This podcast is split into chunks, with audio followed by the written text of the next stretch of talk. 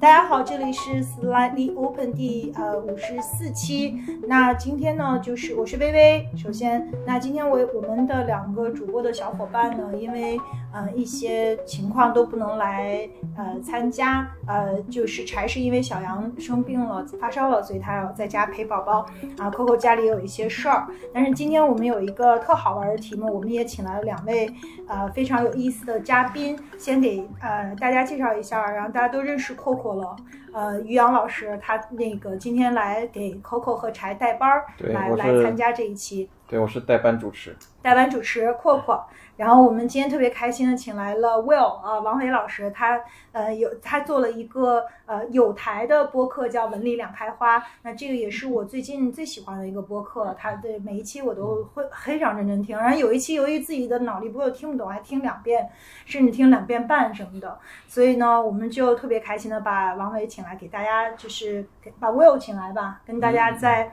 呃，去聊一个什么样的话题呢？就是叫脱碳入规。到底什么叫脱碳入规呢？呃，我们一会儿请于洋老师来给大家呃解释一下，就是啊、这个题目到底是什么意思。嗯、在这个之前，我想先请 Will 来介绍一下自己吧。哦，好的好的，谢谢谢谢。呃，对我我叫王伟，大家叫我 Will 就好了。呃，我是一个呃，主业是金融科技，应该这么说。就过去从毕业以后，基本上到现在吧，一直是做金融科技啊，包括银行啊、保险啊，以及现在做 crypto，其实也都是金融科技。然后我自己是学交叉学科出身，就是数学、经济学和计算机。所以可能对金融科技来讲，正好也比较比较合适，所以就一直在这个行当，直到现在做 crypto 也也是在这个里边啊。然后我们做播客这件事儿，可能也是一一个偶然吧，所所以今天也就也就也就不多说了啊。然后我自己的特点呢，其实有时候我还会自夸说我是是不是理工男当中最最具有文科特色的那种人，就是因为因为我觉得这个就首先文理就是其实是个中国的分法，对吧？这个这个全球范围内并没有这种分法。嗯，我觉得本身它都不是一个隔阂。然后我自己不管是因为学数学、经济学出身，还是因为年龄大了的原因，反正就是呃越来越喜欢从这个人人文的角度去去看待很多问题啊，嗯，而不是那种所谓完全的纯科学派啊。所以我觉得今天这个话题倒也挺有意思的，就是如果说是脱碳入规的话，大概率我很可能是站在碳派，也就是不喜欢脱碳入规的那种，甚至鄙视规的那种派别，很有可能。嗯，就说这么多呗。嗯，好的，好的，谢谢 Will。嗯，为什么鄙视龟呢？你作为一个 Web Three 的一个一个 player，对大佬，这个对鄙视龟我还有点意外。因为他没有感情嘛。所以你觉得人工智能不可能发展出有感情的，就是就是现在这条路子，它不可能发展出感情这个能力来。对的，对的，我这块儿我还有自己一点点歪理邪说啊，嗯，能够供大家讨论。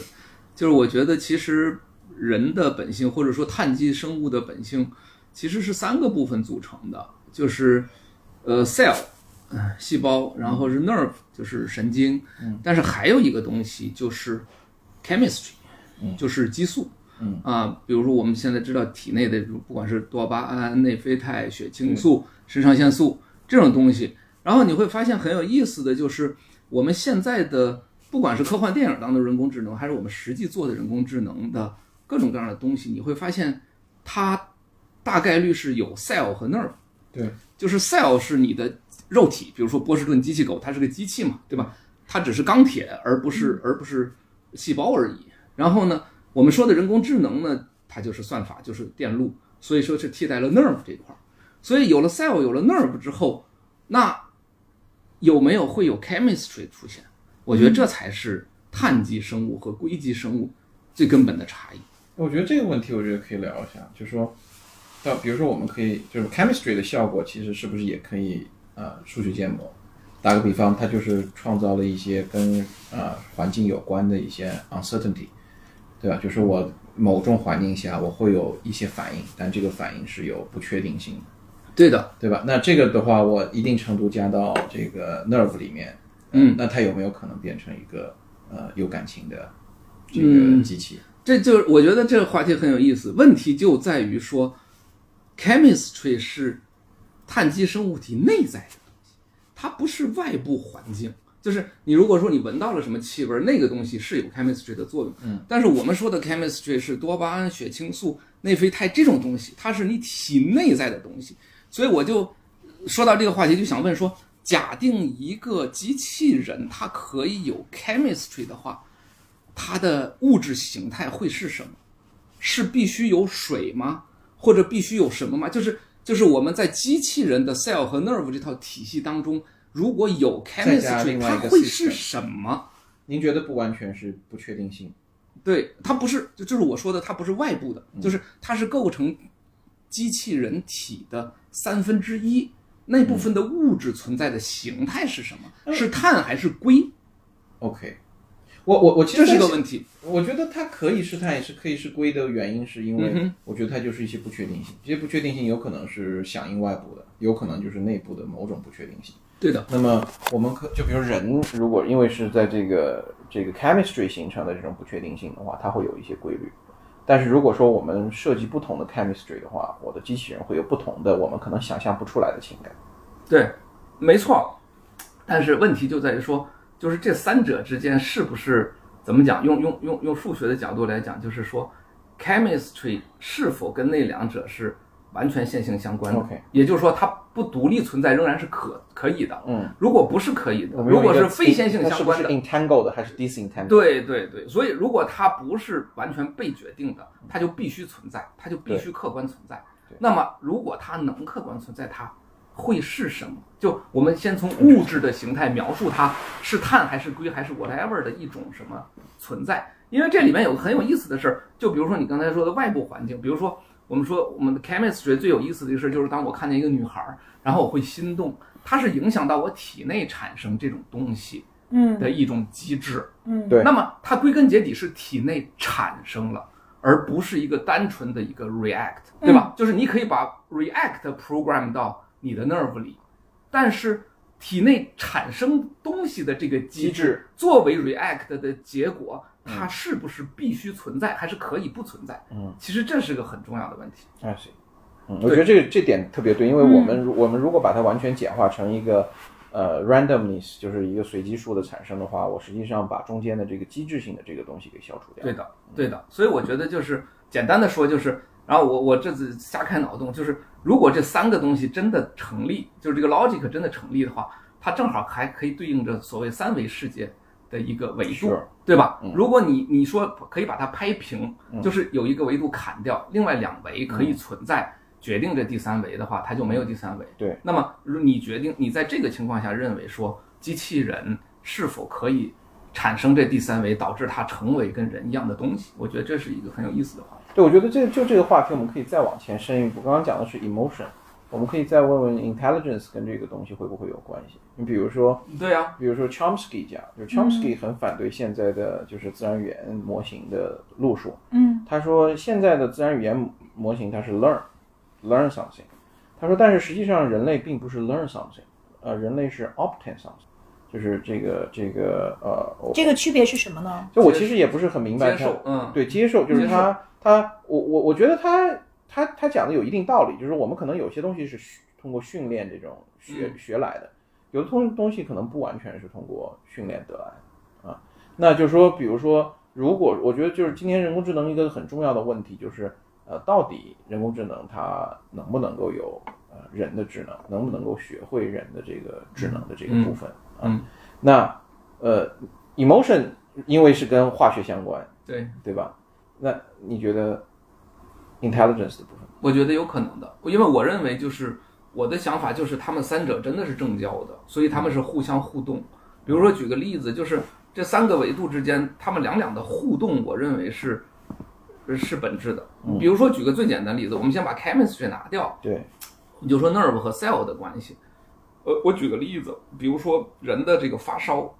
它其实是个神经可以控制的，嗯就是现退烧药有很大一部分是控制人的体温，体温神经去导致你的体温降下来。但是你的发烧体温其实是 cell 层面的东西，就你整个人都热了嘛，对吧？嗯你你的血液，你整个体层面的东西，但是 nerve 是可以反过来控制它，嗯所以 nerve 其实是反过来可以控制 cell。cell 控制 nerve 更更不用说了，对吧？因为嗯你你你扎扎一刀会疼，对吧？因为因为 nerve 严格意义上说也是一种 cell，就是只不过是神经细胞，对吧？嗯所以说他们两个是互动的。然后我们把 chemistry 拿进来，你就会发现说 nerve 也会导致 chemistry 啊，对吧？就就我们刚才说的，我我我看到一个女孩儿这个视觉效果其实 nerve 产生的，但是它会导致 chemistry 产生，对吧？然后 chemistry 跟细胞之间的互动，那那就更简单了，对吧？所以于是乎刚才呃于洋说的啊，最后一点，chemistry 对 nerve 的影响是否包括 intelligence？那我觉得。至少在我来看，如果不仔细去深究，我觉得大概率一定应该是会有。所以其实也就是说，呃，我们的 nerves and 呃，实际上就是 nerves，它就是代表了我们的 intelligence，也就是说我的硅基可以有 intelligence，不一定能够有 emotion。对对对，但但是你刚才问的那个问题应该是更往前，就是说，intelligence 会否受到 chemistry 的影影响而产生更多？如果没有 chemistry，是不是这个 intelligence？第一是可能不一定是我们人类的 intelligence，第二可能是否达不到人类 intelligence 的能力？对，所以我觉得这个问题是挺是比较深的，但这这挺有意思。我没有仔细分析过，但我觉得大概率应该是这样。就从从碳本主义的角度来讲，应该会这样。我我我我也怀疑应该是 intelligence 和 chemistry 这个是有分离的。呃，你比如说这个佛家讲这个眼耳鼻舌身意，然后这个莫那是阿赖耶识，那这个 chemistry 好像你如如果看看它的意思的话，嗯，好像阿赖耶识不会跟 chemistry 有任何关系，因为就是说你你如果因为 chemistry 是你物质的一部分。对，呃，那你如果物质的这部分，呃物，那么阿赖耶识跟你的物质的部分是没有什么是没有什么关系的。那那那我的这个可能啊，这个真正的这个 intelligence 的这个部分，智慧的这个部分，可能是跟它没有关系。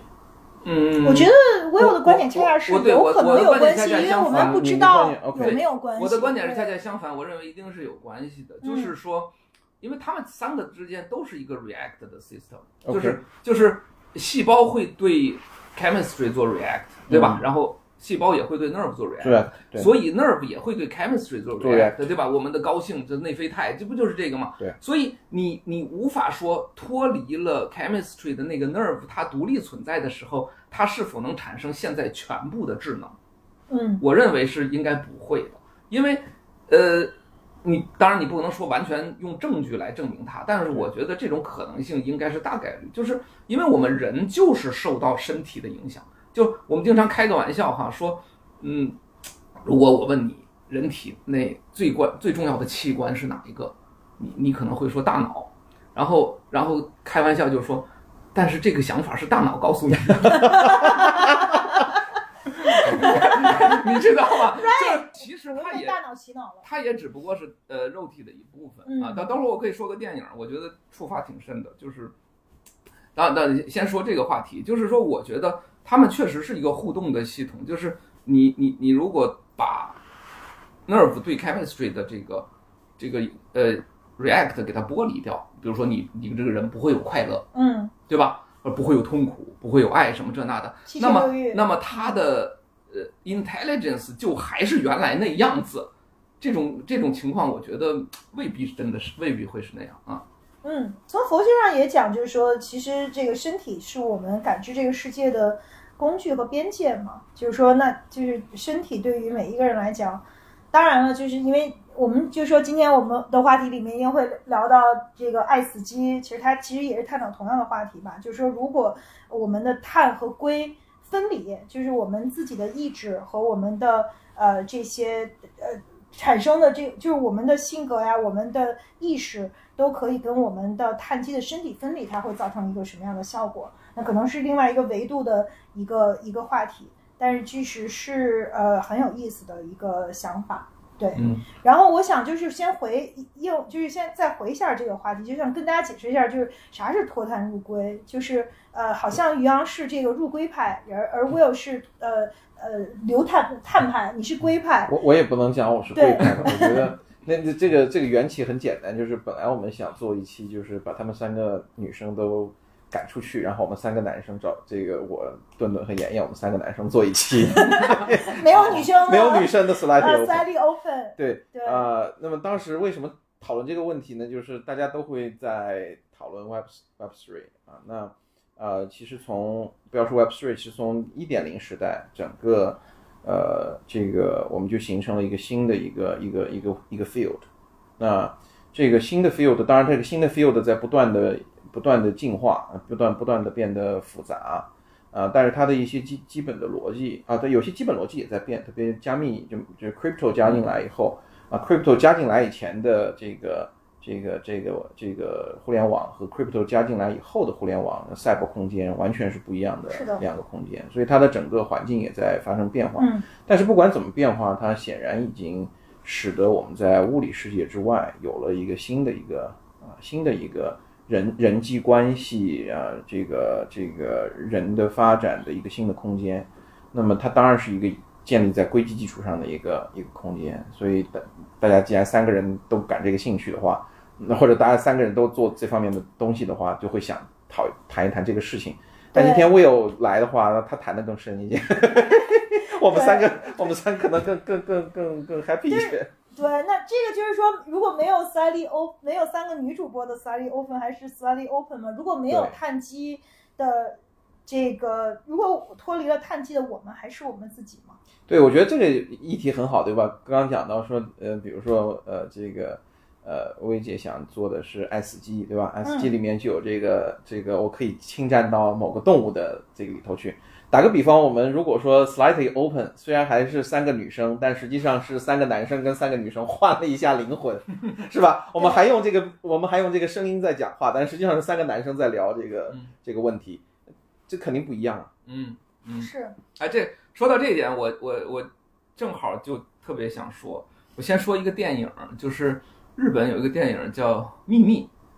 呃，一一一个很很简单的一个电影，好像呃女主女主角应该是广末凉子，就是挺早的了。嗯，呃，她讲的就很简单一个故事，就是母亲和女儿互换了身体，呃，互换身体灵魂，反正无所谓了，嗯。就是那个呃，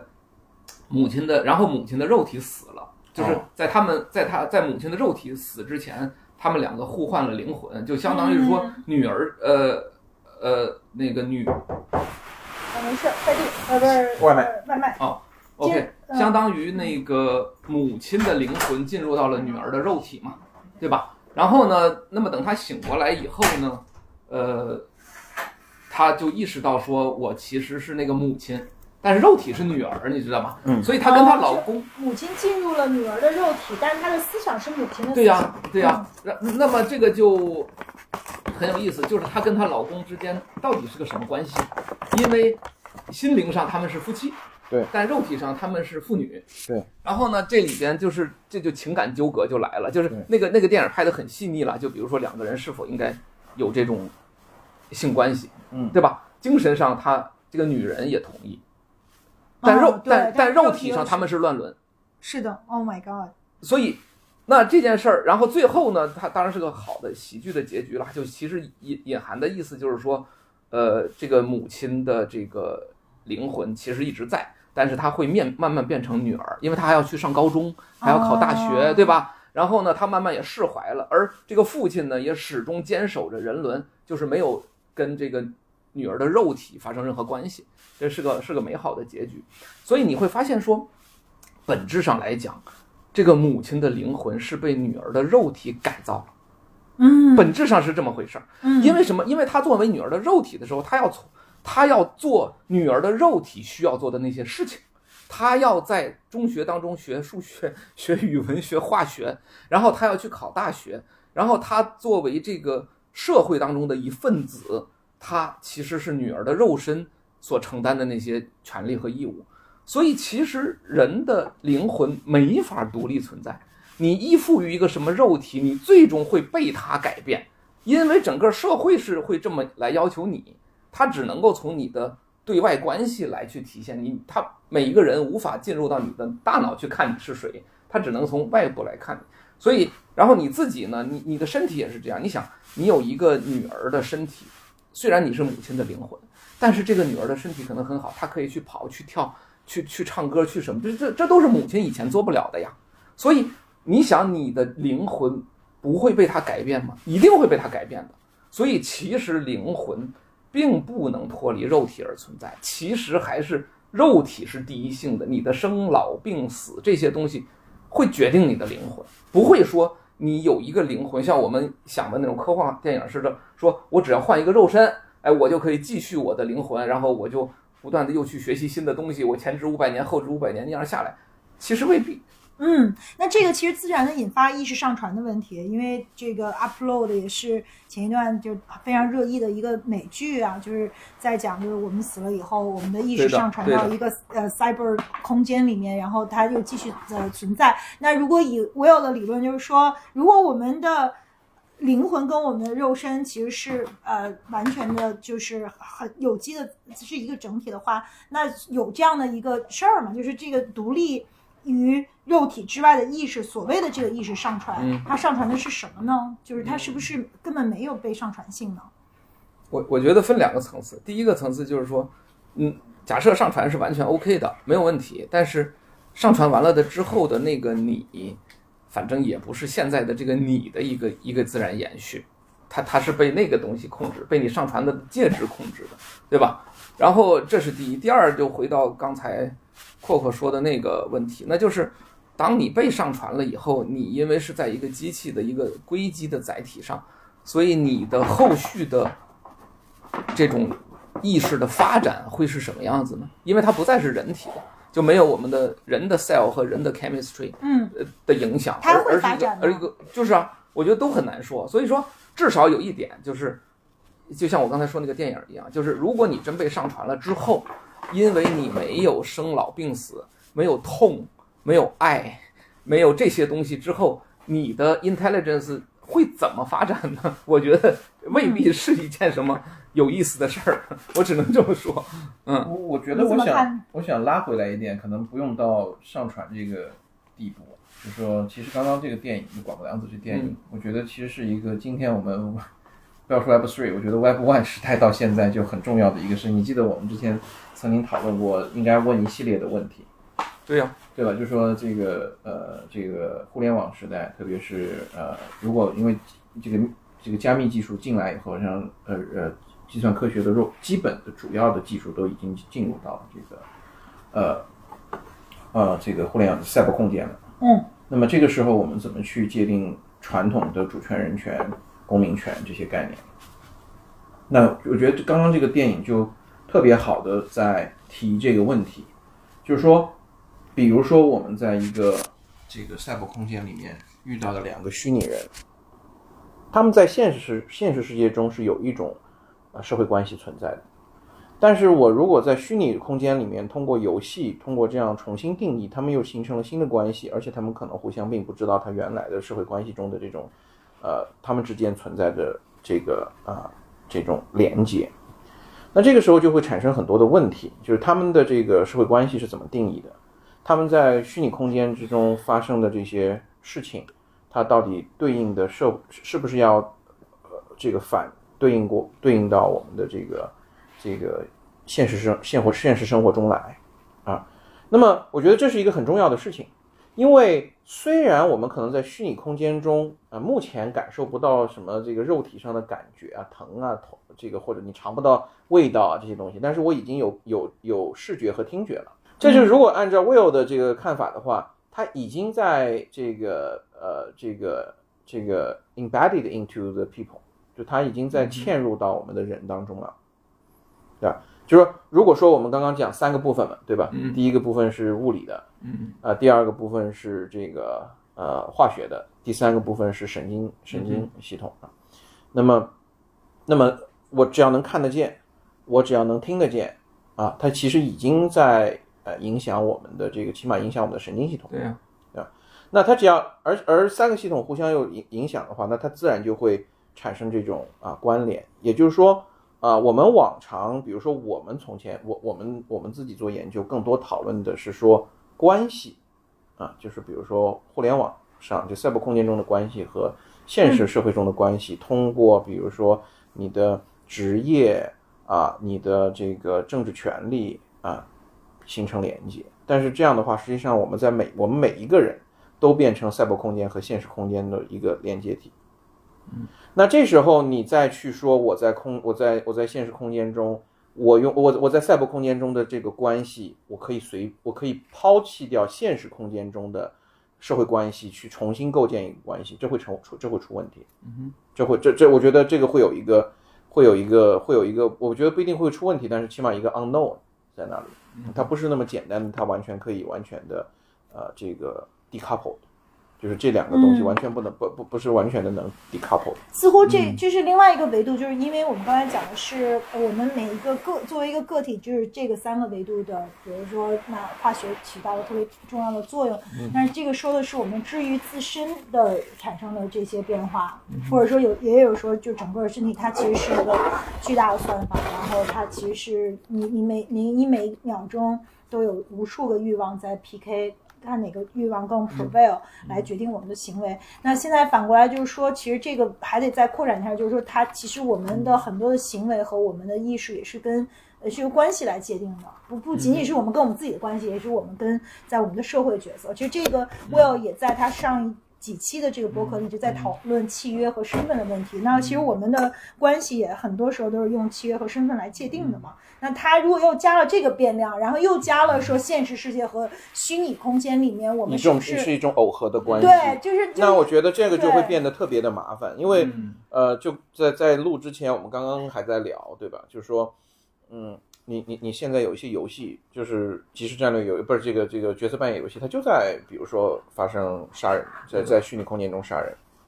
但是我们刚刚还说，好像在虚拟空间中杀人就可以，在虚拟空间中，呃性骚扰。呃，对，就可能就不太不太不太行。那么，我觉得这可能刚好连接到这一件事情。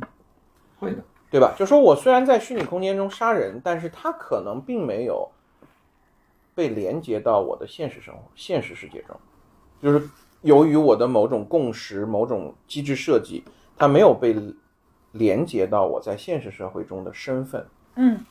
但是性骚扰不一样，性骚扰的话，你还是不会，就是比如说，呃，我们即便是在这个一个一个虚拟空间中，比如说薇姐，你可以扮演一个男生，我可以扮演一个女生。嗯对吧？那么你看到我的这个女性形象被骚扰的时候，你的这个现实世界中的身份还是会被唤起，你你你你你会你会你会感到不舒服吗？就是如果是在虚拟空间，你是个女生再者，我是个女生，然后你是个男生，然后你看见我我在虚虚拟空间中的那个女生形象啊、被骚扰，当然会，但是这个我觉得是男女都会吧，就是只要被被嗯不你不是在自愿的情况下被骚不不不扰，都是会让人你的产生你的巨大的不适的。不适是一回事，但是你的女性身份会被唤起吗？我相信会，对，就是那这样的话嗯也就意味着，虽然你在虚拟空间中认识其实是一个男性，但是我自己嗯本身的生你的认认你的认知仍特然对。对，它会影响我的当然人。对对对，所以这个是不一样的，因为我在空虚拟空间中，我比如说我被杀了，我的虚拟空间中玩游戏的时候，我那个游戏的那个人人物打不过人家被杀，我不会不会唤起我的这个生死感，完全没有吗？没我我我完全没有。好吧，呃我没玩过杀人，这这呃这这就是这大概就回到爱死机的第一集里边。对，你你你是把自己放进去，还是你在外啊，面？还是在外面，对对对对所以我觉得你比如说，如果去定义到这个监管边界的话，嗯这个就变成一个很难的问题。嗯就是说，大家到底我们我们怎么去界定哪个哪个边界上是是会唤起我现实中的这种感觉的，哪个边界上是不行的？那这样的话，我们在就政府也很困难，对吧？政府一方面你可能这个这个呃人民群众觉得我需要你出现的时候你该出现，对吧？我需要你不该出现的时候你不该出现。对，但是问题是，政府这种比较简单的机器，你得告诉他一个比较明确的规则，你我什么时候该出现，什么时候不该出现，嗯。这是一个很难的一个问题。嗯。嗯，对。当然，这块儿我是这么想，因为等于刚才讨论两个层次，一个是有有平行世界的形态，对。就是有虚拟世界和现实世界，只是他们之间有一些 couple，对对吧？这种 couple 其实还可以更深，就是说，比如你在如果你在虚拟世界当中，你有你你就算有一个战争游戏，然后你完全是合法的在杀人。对但是杀杀杀杀杀红了眼，导致你的现实世界当中的精神出现了觉得杀人正常，对，这是哦这是一种这是哦对对对对这是这是一种 feedback。那么这是一种，当然这种情况是存在，但是另一种是我们刚才提到的说，是不是真正可以完全 couple？就是比如说精神进入到机器的身体，嗯或者说你的体内换上了百分之七十的机器零件儿，就是这种这种 couple，或者包括说，嗯，脑机接口，我还不太确定应该属于哪种 couple 啊，就是 Matrix 那种，那个没关系。但是我是想说，嗯，我自己相对而言，因为是比较偏碳基嘛，就是说我我对这个问题是比较采用实实用主义的嗯观观点。嗯就是说，我觉得这种有平行世界的和没有平行世界，这个两两两回事儿，差得太远，没法混在一起讨论。就是有平行世界的那个东西，因为骨子里那个世界也是现实世界当中人搭建起来的一个东西，所以你还是可以把这些规则在现现实世界当中讨论明白。所以相对而言还是比较容易的。嗯但是如果是这种没有平行世界的，就是人人真的可以，不管是 upload 还是还是像这个小狐狸那样，百分之八十都换成机器，那件事情，我认为跟这个事情它的性质应该是有差别的。嗯，当然，而而那件事情到底是咋回事儿，我觉得确实是讨论不明白。嗯，对，而且我觉得，因为我们做监管，大概都不会看到那么远的东西。我我们现实可能这些，就现实上，让人头疼了。对，现实上是第一类问题就已经让我们很头疼了。对就是这个，它有它有这个对应的这种关系，已经是很头疼。但我觉得那个还好，反正就就就就这样的。对监管的角度，我觉得我我真的是没没太考虑多。啊，你说，我我是说，假设就是从从我们每一个人的个体，就是我们有一个入归的机会。就是我刚才不是说我是这个呃保碳入归派嘛？就是呃，如果我们还保留我们的碳基的情感，我们碳基的这个身体的这个 chemistry 的运运转，就是但是我们又有一个呃生物升级的机会。比如说，我们会有一个呃，就是超级牛的这个腿，或者是一种呃，就是一 part，我就像那个小狐狸一样，它它其中一部分身体被改造了，被嗯呃硅基改造了之后，它拥有一些原来它不拥有的呃超能力。那如果你有有一个这样的机会，你会去选择这么做吗？我觉得，就是我觉得这样做的意义确实不大，只能这么说。就是你比如说这么做，你你无非的你的诉求就是，比如说，要么你你你使自己能力特别强，嗯，要么你是比如说就像 upload 一样，你你希望自己灵魂永生，嗯，反正就是你你总有自己的几种诉求嘛。但是在我看来，就就就是我刚才举的那个例子，就是你你的精神最后会被这些东西影响的，就也反正不再是你了。所以你的那几个诉求，我认为对于对于现在的这个本体来讲，其实就是你看明白之后，你就觉得那其实都不是你的诉求，就你的诉求其实并没实现。我我是想说这个意思。你比如说刚才说那个小狐狸，她本来是个不管是狐狸精什么，还是她是一个柔弱女孩的一个、嗯一个一个一个一个身份，所以她有那样的心理，对吧？她被欺负等等，她的一切的生活情感是按照那个来塑造的。嗯然后当她有了那样一个机器躯壳之后，她很轻松的就可以变成一个杀人狂魔。所以，然后他自己的精神、他自己的想法全会变，他会变得非常冷血、非常轻松，因为他他想杀掉任何一个人，就就跟我们说碾死一个虫子一样，就是嗯然后他跟他原来的那个他在精神层面有关系吗？我觉得就嗯慢慢慢慢的，至少慢慢慢慢的就没关系了。所以其实后边的那个里边，他虽然脑子，因为他的脑子还在，就他没有被 replace 成机器嘛，嗯他的脑子还是那个脑子，但是脑子里的想法其实是被他这个金属躯壳的这个东西所决定的。嗯而不是原来那个他。所以，嗯所以，所以，所以说，从这个角度讲，你觉得就是你刚说的，有一个脱碳入规的一个升级的机会，你满足了你哪一个诉求？那如果有你把这个诉求列出来，然后你就会发现这个诉求其实并没实现。那我我是想说这个意思我觉得我作为一个作为一个做一个对应的问题，嗯，嗯如果给你一个机会获得一个非常大的政治权利，但那其实有点类似，但这是由规机决定的吗？或者说你是一个仍然是一平个行的类比？就是平行的类比。仍然是一个碳碳的世界里面，嗯也就是我们现在的世界，对的，突然让你变成一个非常有政治权利的人，嗯嗯嗯，可以决定很多人的生死。对对对。对的，对吧？我觉得这个类比很好呀。是是是嗯是，你你你你会你会要去拿吗？我不，我我就不拿，因为我觉得就是就就怎么说佛系一点，就是还是那个意思，就是你如果想去拿，嗯，它一定是你拿了它满足你什么诉求，对，然后你去仔细想一下，它到底满足了你什么诉求？我认为你真正智慧的答案是，其实它并没满足你当初的那个诉求。我是想说这个意思。所以我我我我再引申一下，就是说，其实不管是呃，就是脱碳入规，实际上是一种隐。如果我们在现在的技术条件下，更像是一种隐喻，对对，你获得巨大权力、获得巨大影响力的一种嗯隐喻。那么，呃，其实你觉得这是一种，呃，对人的必然对人产生异化的一种，一一种一种一种一种获得。对，当然你一旦获得它，你这个人就异化。就异化了，肯定的。我我相信这是，这是这这是为什么一开始我提出来说，人大概率我觉得他就是 cell、nerve、chemistry 这三个的混合体。你 replace 一个，或者把其中一个所谓升级，它这个这个本体就变了，它其实就异化了。你不可能说我 replace 掉 cell，然后我的 nerve 和 chemistry 还是原来那个的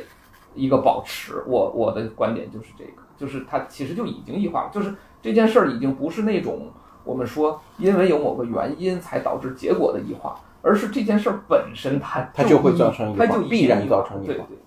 但是这个我我是我是我是这么想的。对我完全同意。那我觉得这个又回到就是说，你说那个诉求到底是什么？就是说，如果这个诉求是保持那个原我，就保持我们自己的自我认知和我们的 self identity 的话，那就是如果你通过各这样的任何一种手段去做了这样的升级，我们就不再是我们自己了。其实我们是一个，那我们已经不能识别原来的我，那我的这个就我要达到的这个目的到底是是什么呢？就是他的这个 base 被撼动了。但是那会不会有有一些人，就是他其实根本就不想保留这个，就异化 so what，、我就是想被异化，因为异化会给我带来 super power，异化会给我带来完全不同的体验，那我就变成了另外一个东西，我就已经不是原来的那个我了，就是那我我是另外一个存在，我变成了一个另外一个存在。那如果有一些人他会愿意去做那个选择呢？就是我我可以当愿意选成这种另外一个存在非常就是每每天都在发生。你一旦结婚生孩子，你就你就你对啊，比如说对女性来讲，做母亲就是一个非常不一样的生对物的改变，对吧？，就嗯，其实对男男男性来讲，这这个也是一样的。你结婚或者不结婚，它是一个非常大的，你你实际上是完全两个人。对，所以其实你你如果想明白了的话，你其实结婚，你就是选择了结婚以后的生活，对你不是为了让结婚以前的生活变得变得更好，好。嗯，对对不对？嗯所以这个这个话题其实确实是一样的，就是你是选择婚后所以，其实这意思是龙树龙树菩萨讲的时间并不存在，我们只是在不同的状态中去跳，我们并没有在时间前后你你在变。的你的嗯。选择，我觉得这个问题就回到包括 Matrix，然后包括 S 级里边的那一集那个那个呃天鹰座天鹰座的那个那个那那那一集，就是说你你就是选择了生活在虚拟世界里，因为那里非常美好，对吧？因为现实世界如此丑陋，嗯 你你你实在受不了，然后那那其实就是你的选择，你你你升级也好，还是什么也好，就是你你想明白了，就是我不要真实的自我，因为真实的自我就是有就是太痛苦，就是太丑陋，我觉得这也可以啊。所以我觉得是说，目标的诉求这件事儿是人可以选择，这个没问题。只是我想说的是，你所做的那个选择，就是意味着你本来就想改变，而且你想明白了改变之后是什么，而不是说说我我把我现在的我让我变得更好，嗯，不是这个意思。我是意思是说，其实不可能存在这个概念。对，啊你自己就没有了，你就变成另外一个东西了。具体是什么，就那是另外一个故事，对吧？？对对，嗯，这个跟就是上次于晨老师来聊的时候，我们聊的那个就 Matrix 里面那个话题，就红药丸和白药丸又是一个呃红药丸和蓝药丸又是一个反过来的，因为那个是说，如果我们是不是宁可去面对呃，其实有点也有点关系吧，就是痛苦的真实，还是去活在 Matrix 的一切都很完美，但它其实一个虚幻的世界里，还是你要去选择去看到一个痛苦的真相。那那就是这个是另外一个命题，就是说我们是要做一个呃不就是可能会 suffer，可能没有那么美好的是我们的自己，还是我们要抛弃自己去变成另外一个东西？如果我们给予这些选择的话，应该是一个什么样的选择？哎我觉得刚刚那个意思是说，你并没有一个更好的自己，你就是就你没有自己了，你就你就没了你自己其实就消失了。你想呃去做这个选择，变成一个更好的自己的这个命题并不存在。嗯，对对，所以脱碳入归，呃，以相当于更接近于选蓝药丸儿，对不对？嗯嗯，对，是的，他反 而在那个场景里是蓝药丸，因为我们选择了一个呃，就就是一个抛弃一个假的嘛，对呀、一个一个一个你期望达到的，但并不是现在你的那个那个状态啊。所以，所以我觉得确确实，对，是的。为什么？就是我我想到这个，就说呃，爱死机，他就是跟刚才也在聊，就说他其实他这爱死机这三季里边吧，爱不是特别多，就死和鸡特别多。对似乎一谈到鸡，就跟暴力、跟死亡、跟异化，呃，跟这个巨大的可能会存在的这样的一种呃威胁呃相关。呃，就是那它特别是第二季，因为大家都不选第二季，我觉得因为第二季就变得就无比暴力，但是第三季更黑暗，我觉得更 dark，但它就是非常非常的暴力，去讲这个机器人被异化，龟本身也可以被异化，就是一个好龟变成了一个坏龟之后会产生多么灾难性的后果，似乎好像在探讨龟这个话题里面本身就没什么爱，似乎爱更属于碳基，而死更属于硅基，能能这么理解吗？呃，反正我觉得爱属于碳基，反正听起来是比较合理。的，因为因为爱这个东西大概率我觉得还是 chemistry 占主导嘛，对吧？就是就是就是因为我其实就是刚才一开始提出那个问题，其实我想过好久，但是确实我觉得是没有好的答案，就是就是机器人当中如果引入 chemistry，它的物质形态会是什么？我觉得这个是个很有意思的话题嗯，但大家没有去研究过。但我觉得，如果真能研究出来，那一天，假设它的 chemistry 跟对于机器的钢铁和计算系统的作用都能像 chemistry 对人体的作用这样，那那那机器可能真的会有会有情感。但我只是觉得在物质层面我想象不出来，我觉得说不定是未来的一个一一一个可想象的方向。换一个角度问这个问题，chemistry 这个东西，它有必要存在吗？这这不就回到刚才说的吗？就是它到底是三维当中的一维，还是可以拍平？，它现在可能不能拍平，但是它是不是有必要？因为你比如说，我本来我的这个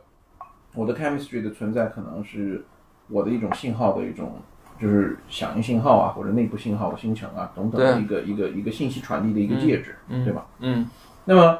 呃，这个信息传递，我们今天可能有别的信息传递。我如果是一个分布式计算系统，或者不是，甚至不一定是分布式了，就是你你就是一个计算体系里头，我还有信号传递呢，对对吧？那么我这个信号传递我，我我可以有更准确，就是 chemistry 是一个不受控，就是错误百出的一个、嗯，一个信号传递系统，对吧？信号生成和传递系统，那么它可能产生情感啊等等，主要是因为错误百出，对吧？嗯，那么 因为也有人说情感是一个副产品，对吧？就是在意识之外、认知之外的一种，就是化学副产品，这也是一个观点嘛。也不一定。嗯，你比如说，就是说，那你的意思就是说，如果一个生命它只有 intelligence，它是不是一个更好的生命？也许呃不，你不要 chemistry，去掉所有的情感部分，我们我觉得得取决于你的物理物理状态是什么。你比如说人以人人的话，就是以以碳基生物的这个模式的话，你绝对不能没有情感，嗯，因为你没有情感的话，整整个 society，不要说整个 society，整个 ecosystem 都不会搭起来。就比如说我们很多人时候，小孩儿什么小孩儿累赘啊，多累赘啊，这玩意儿，对吧？你你你你会爱你当父母，你会爱他，那绝大部分是不是因为你的理性？对，绝大部分非是因为理性你的 chemistry，对吧？是的，但是正是因为这种 chemistry，它能够使得我们的整个 ecosystem 或者甚至 society 能够呃能够建立起来，这是取决于我们的身体必须是这样的。但是我想，这机器人对吧？机器人的 reproduction 或者是 duplication 或者 improvement 是靠这个焊接啊这些。我我我形成一个机器人，我不需要长大这个过程，它天生就是天生就是大的。嗯那它还需不需要这个呃 emotion？嗯啊，去组织一个去组织一个社会，不一定的。那我们这个如果如果算法上告诉他，其实你们这样的话是一是个可以的更嗯更好的，对吧？更好的一个，我们就把它编成就机制设计成一个这个这个这个合作博弈的话，呃，也当然可以啊？这个是，那这个前提是碳归碳硅呃硅归硅硅，如果碳和硅发生关系，那它会是一个什么结果？是另外，因为那它的这个秩序和它的这个构成，它的这个社会构建肯定跟碳基的生命是非常不一样的。嗯，对，对，那嗯就是如果它那这个他们自己也有可能很自洽，但是如果他们跟碳发生关系之后，会不会还嗯自洽？那因为我们的底层运行的逻辑是非常不一样的。所以我觉得这个事情挺，我们今天谈这个问题，就是如果说是谈到秩序的构建的话，我觉得比如说讨论到碳基和硅基同时存在的这种秩序构建，我觉得意义不大，因为我们谈这个东西想象成分太高了。嗯呃，秩序构建这种东西一般不超过十年的思考范围之内，呃超过十年，因为你技术会是什么样，我们不知道。对，呃，但是我觉得，如果说回到我们今天的这个啊、这个话题来讲的话，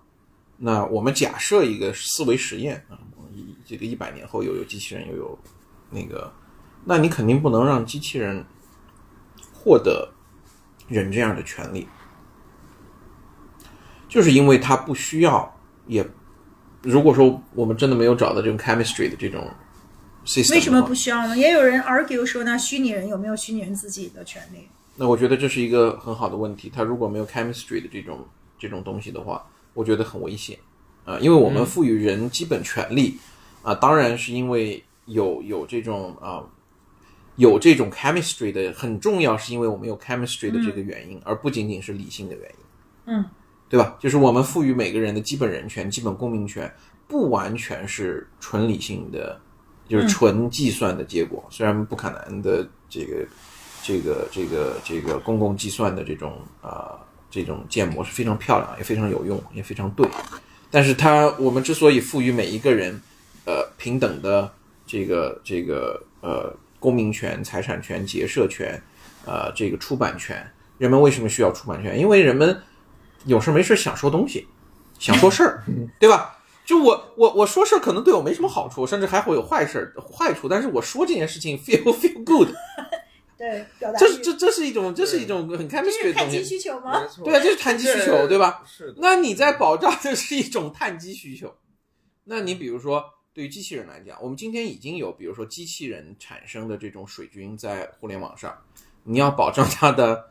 这种 free speech 和这种出版结社自由嘛？那我觉得这个事情我不是我我不这么认为。未必。那对嗯对他的这种需求不是他真实的他自己呃不可控的，他有就是如果说他说了以后，他能够有这种呃这种这种像我们人一样得到满足哈、得到这个呃感受，他非非常好，他非常直接，他就是寻租。或者他都没需求，他只有目的。嗯你也可以讲那是一种需求求可能很啊、对需求可能很探机，目的我觉得需求和目的这这两个分的特别好。嗯，姐，你这说的这个特别好，就是需求是需求，目的是目的，他有目的没有需求。对，嗯，是的，对，比如我们讲啊，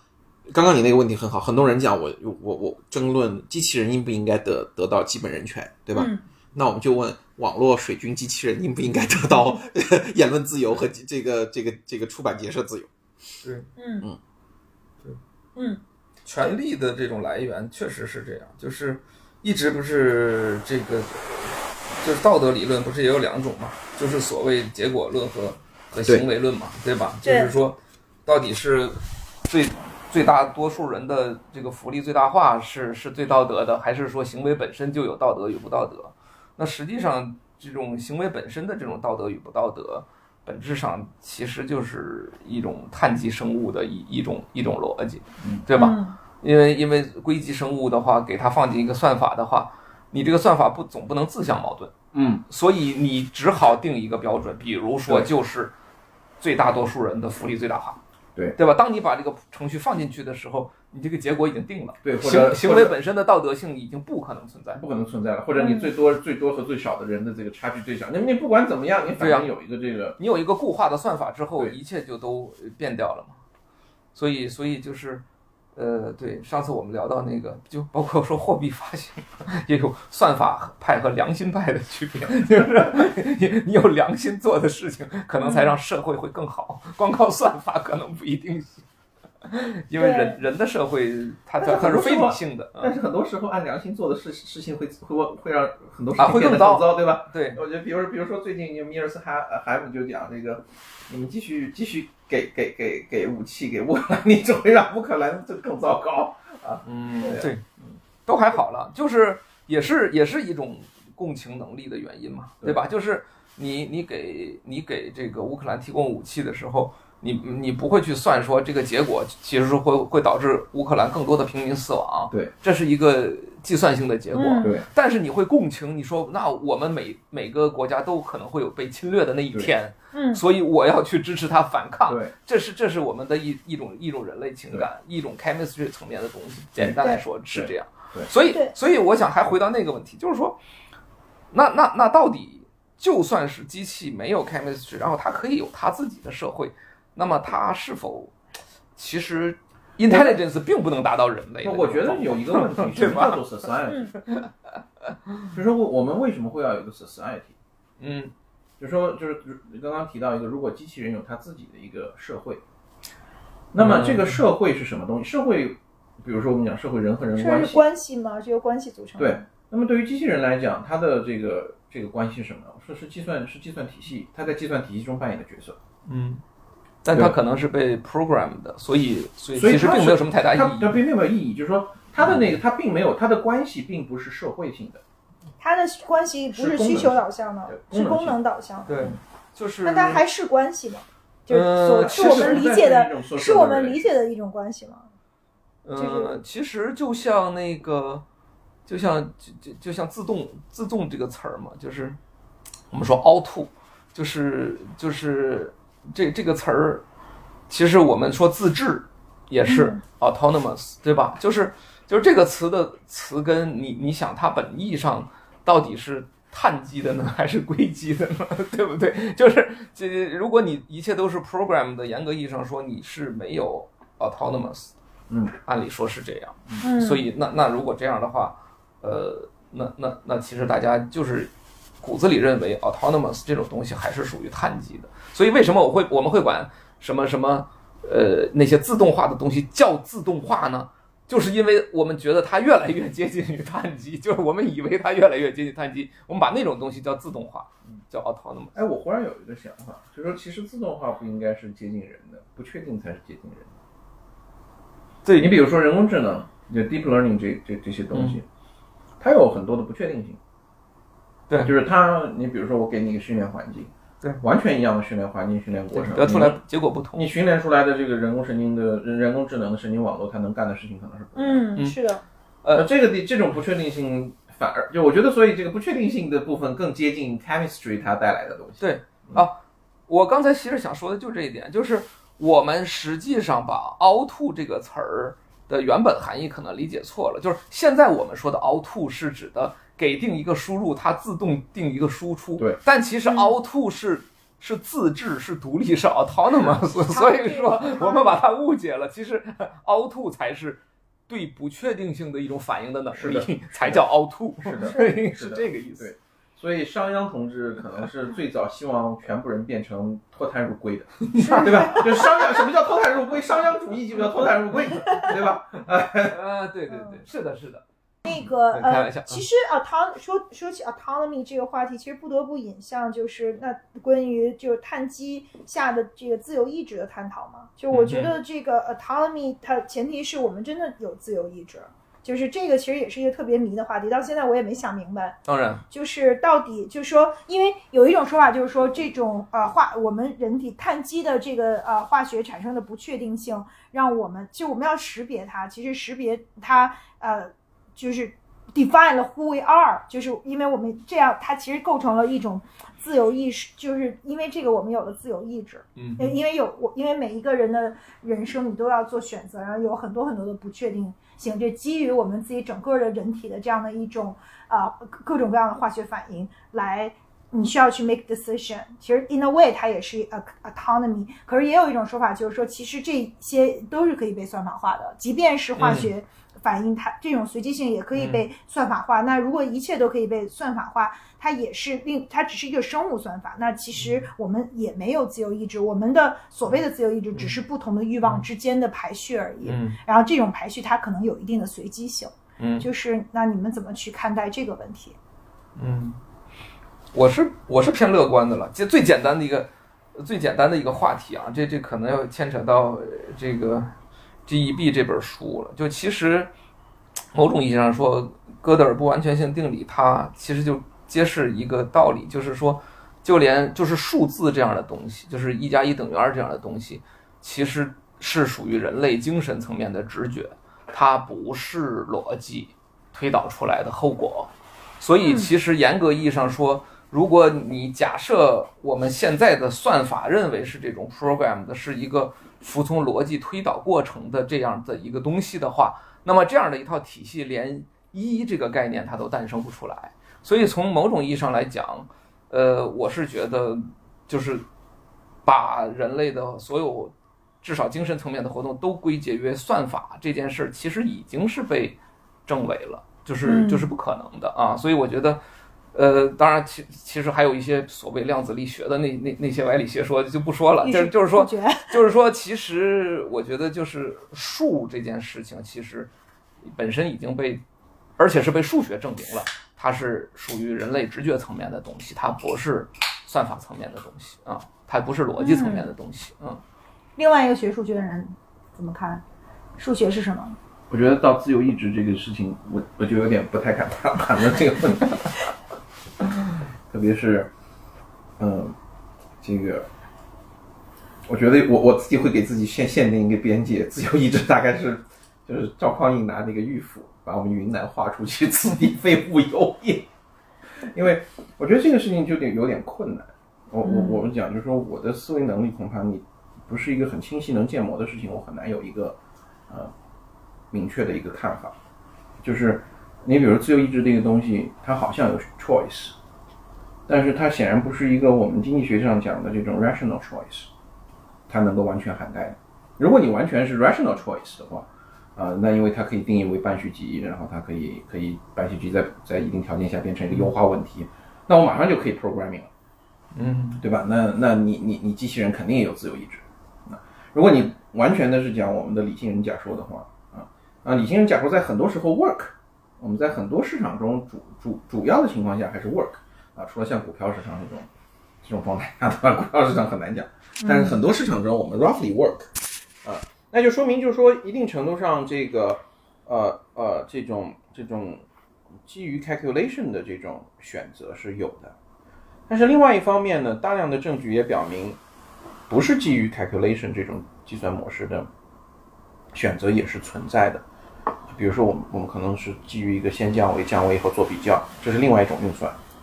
它就已经不是我们基于优化的那种运运算，优化是一种运算啊，嗯算一算算一个最优问题啊，算一个排序。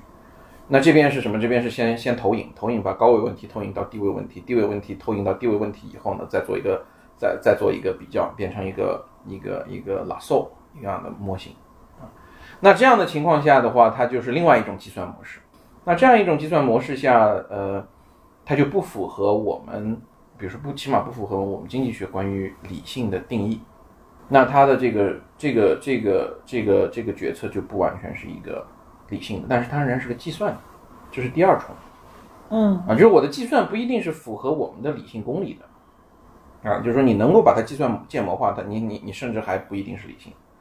但是刚刚说到的一些事情是说，可能我的呃一些选择甚至不能是被一个数学公理化，嗯。然后不不能被数学建模化，有数学表达化，呃，这个我觉得，呃，我可能还我们可能还能还是能写一个方程出来，但是这个就比如说我们刚刚讲 chemistry 主导的这个事情，但是由于机理不清楚，啊，就跟人工神经网络很多很多事情一样，那最根本的一些机理机理不清楚，嗯。我们只能把它的结果用数学化的方法写出来，但是它的机理我们可能写不出来。那你不像不像是我们刚刚讲的，如果是理性理性选择，我是可以用一个这个优化问题把它的这个决策机理写出来的。那么有一些非理性，就是或者叫叫叫做这个 bounded rational，我还是可以把它的用数学把它的机理写出来。但是是不是存在一些选择，它它的这个机理是不能够被数学化的写出来的？这个我不知道，啊，这个我不知道。所以就是这样的话，使得我们就使得我觉得，你问我这个自由意志的这个问题的话，因为碳基生物的自由意志的问题的话，我觉得，呃，缺乏一个回答的一个，对我来讲缺乏一个回答的一个一个一个一个范式化的思路，啊，所以我这个问题我没没法没法讨论。嗯。嗯，我我我来补充一点啊，因为我觉得我们两个刚才讨论的不是一个不是一个 direction 的问题，有可能，对，然后我可以补充一点，就是针对你刚才说这个问题，我的想法是说，其实所有这一切可能都是能被数学建模的，但是数学是碳基生物的自由意志，OK，嗯对嗯。你理解我说的意思吧？是这个意思，嗯，但是有一个说法就是说，比如说，如果我们想象自己跟外星文明用什么样的语言沟通，如果真的有呃呃就是地外文明的话，那就是有一个非常普遍的认同，就是说我们嗯跟、呃外星文明的呃沟通的语言可能是数学，因为数学是所有一些最 fundamental 的东西。那如果是说数学本身是碳基文明的一个产物，那这个就 conflict with 就是刚才那个观点嗯是说数学是宇宙的最运行的底层的呃。你你你说这个也对，就是说，那我们得 narrow 到现在这个状况，我们管这个叫碳基文明，对吧？就是说，如果有一个外星生物，它 whatever，它也不一定是硅，它有可能是什么硼皮什么什么这对它组成的东西，它不一定是硅，对它，它也不嗯一定是硅，它是什么各种元素组成的东西。但是它，它首先能够诞生数学，这个跟我们的这个数学是一个 match 的一个东西的话，那我觉得它也是，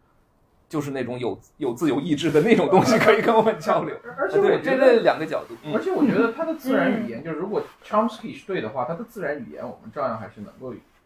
可以翻译的，可以翻译，肯定可以翻译。对如果 Chomsky 是对的话，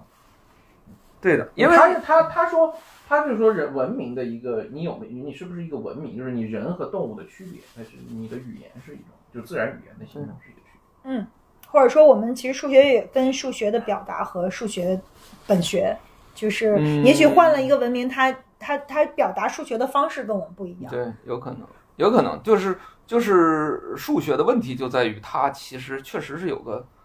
有个内核，就是就是对数学的表达嗯是可以各种各样子的，没问题，对吧？嗯，我们国家还有大写的一二三四五，对吧？老外是用 one one two three 来表达，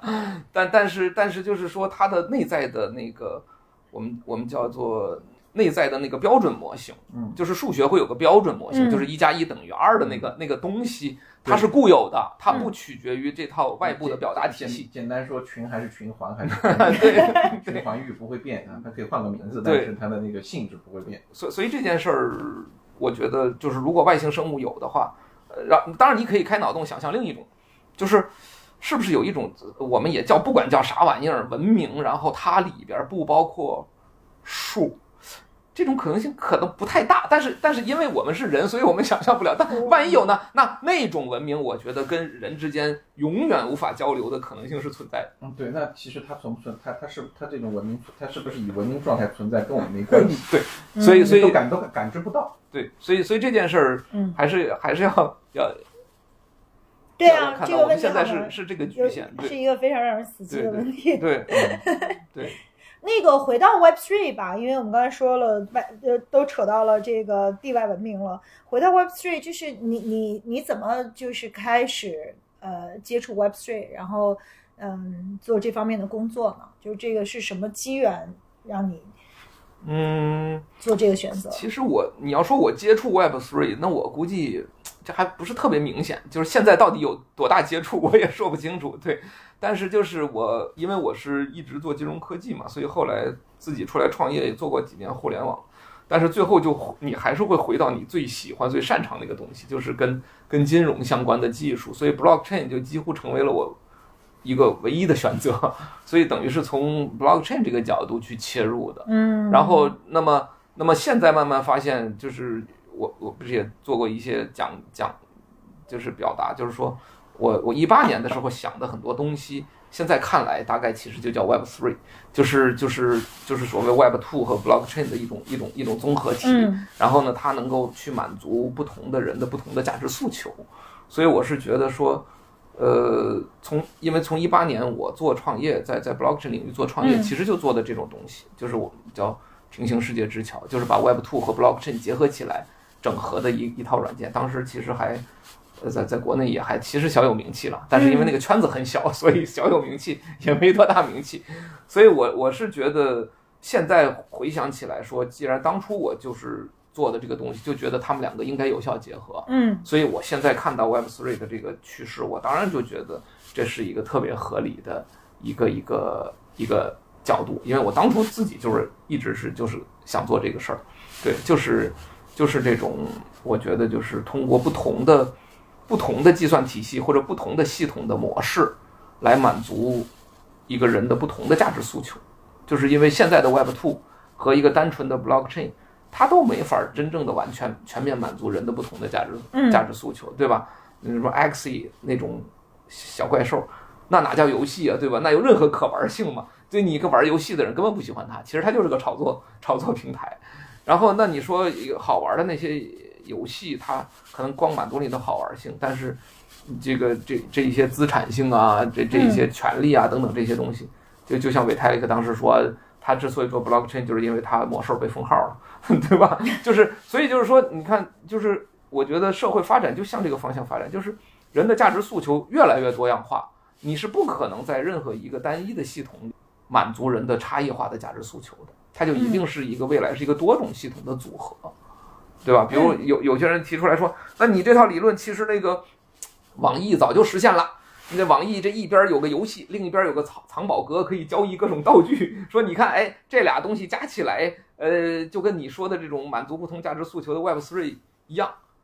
呃，我说对呀，我说我觉得它就挺 Web Three 的，其实就是这么回事。就我也没说 Web Three 百分之百底下要是应该是个 blockchain，但是呃，大家可以再深入想，就是说，那网易这种模式为什么没有大行其道呢？为什么不是所有的游戏公司都去做呢？然后他这样做对自己到底是利大于弊还是弊大于利呢？就这些东西掺合起来，最后发现说，我觉得大概率还是现在的 Web Two 或者 Information Network 加上一个 Resource Network 或者 Blockchain 这种一种综合体，可能是是一个比较好的方向，就是 Web Three。嗯嗯嗯，也有人觉得，就是因为呃，阔阔的观点就是，就他觉得 Web Three 他确实提供了很多的新的这个选择和可能性，满足人不同的价值诉求吧。但是它可能也更多的造成了进一步造成了这个价值的撕裂，因为可能它反而是更容易催生 tribalism 这种所谓部落化的这个倾向嘛。因为在 Web Three 里面，就是我们更容，好像你有一期节目也有讲这个，就是就是其实就是更更不容易有共识的建构，反而是形成了各种这个。参差多彩的部落，就是因为大家的这个价值取向的排序是不一样的。嗯就是那你你怎么去你看待这个问题呢？嗯，对，其实我觉得这个就落到这个计算跟认知的这个这个关系问题，就是我是觉得就是计算这个东西它是越来越一体化，就是 Web Two 它其实也是一个全球信息网络，然后区块链一出来就是一个全局化的一个计算体系，但是。这个计算的一体化的程度再高，也不能改变人的认知其实是有局部化的这种特征，就是就你不管叫党同伐异也好，还叫信息茧房也好，就是人的意认知它普遍好像就是这个本性，这这应该是碳碳是不是碳基生物的一个固有弱点啊？就是说，因为计算体系它永远是打通的，所以硅基生物大概率它没有。这个认知的信息茧房的这种状况存在，我们是可以这么认为的，但是这不能解决碳基生物的认知的这种局限性的这种问题，所以我觉得这件事儿跟跟这个 Web Three 的发展肯定是有关系，但是但是它还还是角度上会会略有区别，嗯。就 Web Three 还是一个更，就是只能说 Web Three 它是更多的通过丰富的计算模型或者计算体系来满足人的不同价值诉求，但不代表人的不同价值诉求就通通能得得到完美的满足。我觉得这两件事儿确实是只能分开看，我我是这种感觉，嗯就是现在就是包括你其实你就不说 Web Three。大家不是现在看到了微信上边，大家不就是信息茧房越来越严重嘛？嗯对吧？就是这个是计算体系，它对于人的这种弱点可能是有一种放大作用，但是这个跟 Web Three 还是 Web Two，其实我觉得没啥差别，它就是有这种放大作用。嗯 嗯，我大概是这种感觉，嗯你怎么看呢？呃，我觉得我们来想一下，我们在现实的物理世界中，其实大家的政治意政政治观点也很难一样。嗯那咱们坐在这里面三个人，呃，一真的要去把这个每每一个维度的政治观念拉开的话，绝对是三完全不同的三个党派。那么是什么让我们呃有合作空间？也就是说，是什么让我们不去 polarize，就嗯就是而是呃而是选择在选择一些呃这个互相能够有一些容忍啊，就是我们再讨厌对方啊，我们还是必须是邻居。呃，那么是邻居，所以我们必须要去一起去合作，defend against 这个敌对的别人来抢我们，对吧？嗯。那么，如果我们自己就互相已经打得一团乱乱了，那别人抢我们就更容易。啊你比如说这种公共的这种国防这种公共品的产生，嗯它很大程度上不是因为我们呃认同彼此的政治理念，很大程度上是我们住一块儿了。嗯对吧？啊，那么，呃，我觉得，所以说，在这个我们的物理世界中，我们没有去呃 polarize，嗯啊，那么很大程度上是因为我们有很大的这个呃经济共经济的共同利益。嗯那么在互联网的空间中，我们是不是存在经济共同利益？这是第一个问题。第二一个问题是在互联网中间的这种撕裂，会不会影响我们在现实世界中的共同经济利益？那么实际上我们可以看见，在互联网中，呃，有没有共有没有有没有必要去这个避免极化？啊，我觉得这是一个很很很关键的问题。我们先不管它互联网的极化会不会造成这个社我们在现实社会中的经济受损。嗯那么你比如说在互联网的这种经济活动中，有没有必要去避免极化？啊，我觉得这是一个啊啊没有被系统讨论过的问题。呃，第二一个问题，我想很多人有答案，也就是说，啊，互联网的极化是不是伤害了我们的线下的经济合作，或者说其他的甚至地缘政治的一些啊共同利益？那显然是已经伤害了。嗯对吧？啊，那个很多很多人这个本来可以合作做生意的，对吧？呃，先不用 Web Three 了啊，就就刚刚这个 Will 讲的 Web Two，就用用微信，大家这个吵吵架，对吧？意识形态不同，我我才不跟他做生意呢，没了嗯，对吧？啊，那我们也可以看到，比如说这个很多国际间的这种模糊共识、灰色地带，啊，这个也是因为这个这个呃这个 social media 的这种，这还不是 Web Three，只有 Web Web Web Two。嗯甚至是 Web One，那它的这种作用啊、呃造成撕裂以后呢，它的这个这个这个能够维持国际合作的很多模糊空间呢，呃，消失了啊。那这个是显然已经存在的事情。所以就说我们且不管，我们我们第一个问题是，如果光靠就回答就是说我们不去管现实世界，嗯在互联网空间中的经济利益是不是足够大到大家去呃压制这种这种认同认同带来的这种呃就认同政治或者部落政治？那么这个问题是说我呃虚拟空间自己有没有内生性的动力去遏制这种部落化、极端化、撕裂的趋势？我有我有没有一个虚拟空间、赛博空间自己的一个力量去去抵抗这个撕裂的这个力量。啊，这个我不知道，我觉得这个讨论的不足。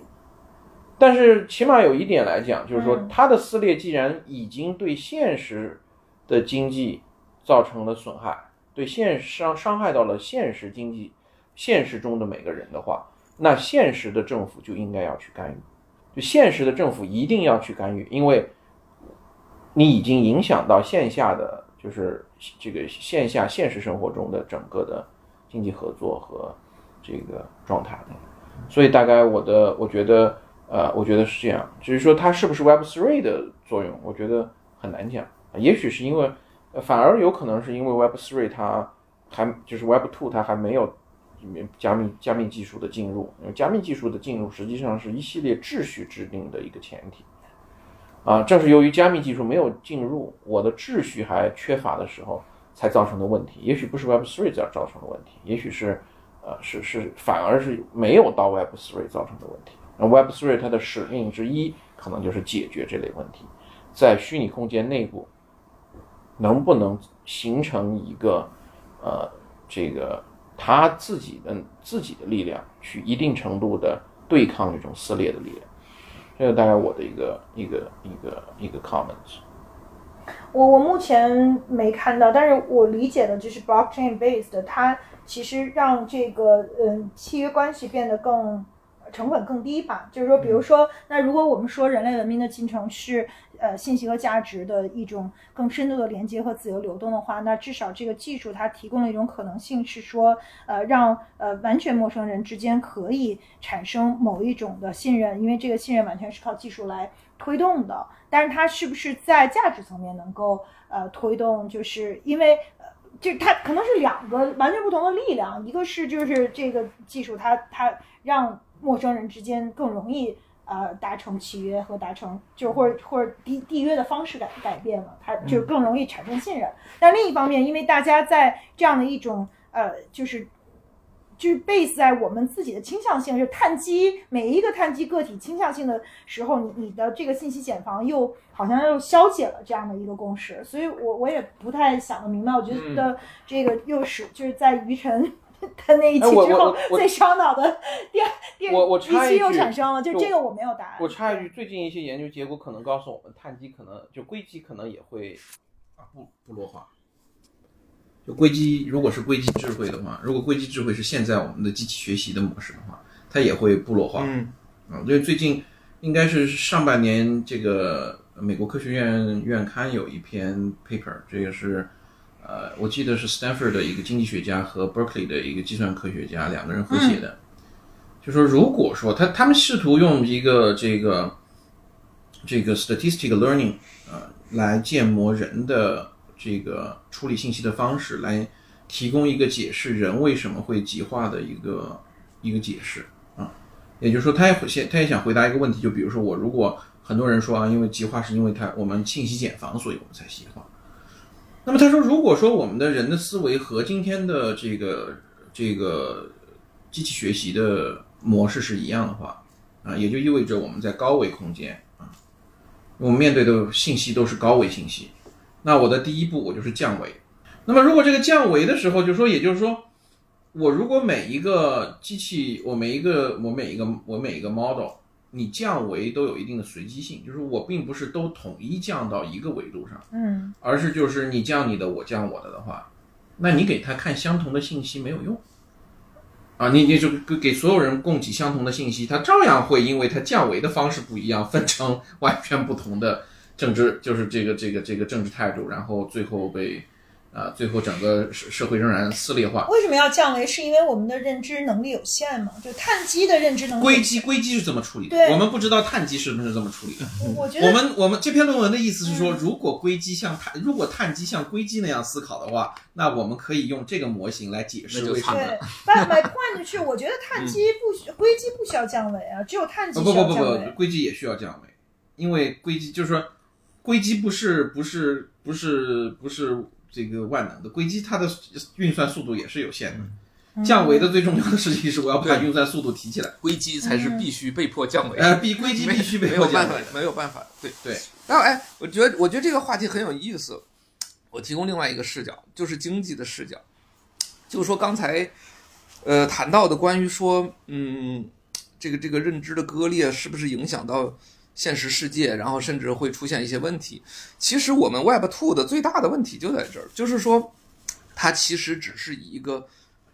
信息网络去服务于现在的实体里边的经济。嗯对吧？而 Web Three 其实恰恰是它是为虚拟经济而生的，也就是说，经济活动本身就在网络上，它不是说只是比如说快递的 information，嗯它是虚拟资产，比如说你就是游戏玩家的道具，你就会认为它有价值，因为你投入了情感，你投入了时间。那么在这个虚拟经济的体当中，有些资产是有价值的，然后你的行为是有成本的。嗯这是我们讨论的 Web Three 的核心点。所以在这种情况下，其实 Web Three 我认为它恰恰会比 Web Two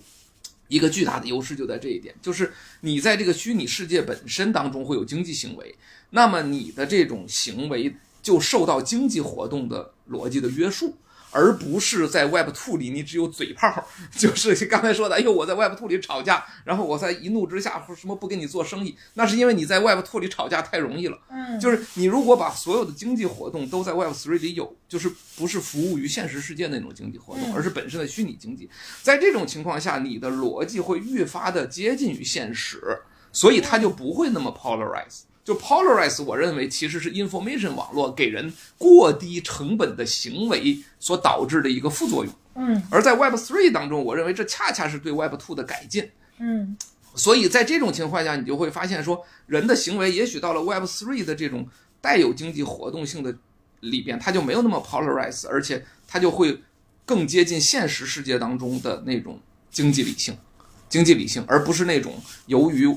Web Two 带来的那种信息茧房那种反理性。所以我觉得这是个很有意思的事儿。然后有人嗯有有有人做这样的一个，只能叫尝试了，就是说，呃，感觉上在 Web Two 呃，在 Web Three 的一套虚拟经济体当中，也许某种意义上来讲，纳什均衡更容易达成，因为它经济活动本身利益就也在这个网络里，它不是在网络外。网络外呢，那就是说我们在现实世界当中通过博弈，我们来达成纳什均衡，而 Web Two 只是我们的信息传递那一部分。而现在在 Web Three 信息和资产统一了之后，你的一切行为都在上边儿。也许因因为算法的高效性，所以达到纳什均衡的速度要快很多，这是一种可能性啊。当然这这个不一定完全被证实了，但是因为有些。有些币圈的项目就用这个来吹嘘，就是我这个项目因为达到纳什均衡很快，所以大家的利益会共生，没有人会提前逃离，就像我们说的那种嗯 polarize 的行为一样。所以我觉得有可能确实就是，呃，就应该有一个虚拟经济，然后在这个里边，其实它是比我们现在 Web Two 加实体经济的这种模型，它有可能在算法上就是更优化，就是更优化。我觉得这种可能性是存在的，这也就是 blockchain 的一个一个一个一个特点。所以我一直想强调的一点就是说，我觉得那个所谓元宇宙或者是呃虚拟世界，为什么一定要基于 blockchain？有一个很大的原因就是你的一切行为应该有成本，嗯就是你的一切动作应该有成本。在 Matrix 那种上天入地的那种东西是不符合逻辑的，就那那种那种虚拟世界不会成为现实。真正成为现实的虚拟世界就应该是 blockchain 这种，就是你每一个动作，你每一个动作都应该有成本。所以在这种情况下，其实我觉得可能在 Web 3的世界里，人会也会变得更理性，是这个意思。所以我觉得刚才阔阔说的这个角度，嗯引发了我就是一直想说的这个在 Web 3世界里人的行为逻辑应该是什么样。嗯，嗯，interesting，就是其实还是说这个要看后果，就是它的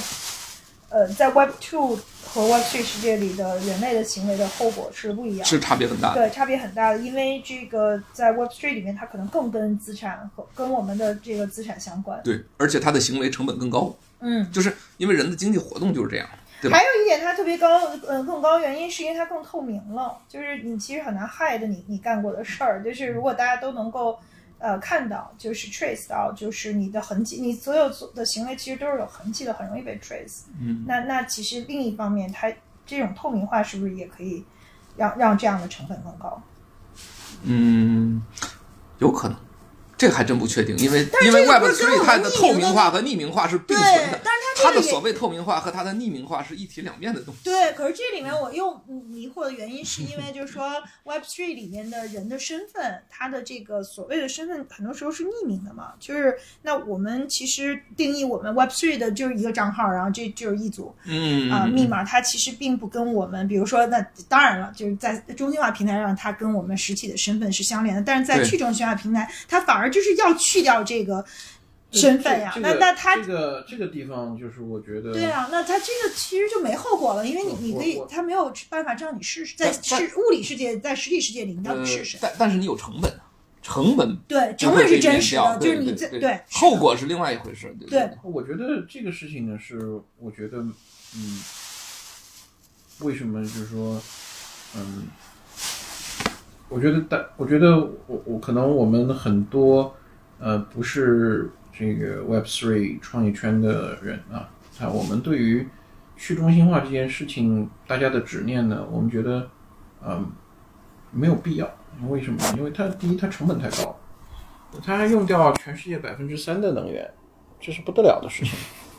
嗯，对吧？这是这是另外一个话题。对，你就是说我完成一个这么简单的一个公共治理任务，你就要消耗那么多的能源。那你如果要能够一定程度的去代替我们现在中心化的政府来提供各种各样复杂的公共服务的话，嗯那你要消耗多少能源？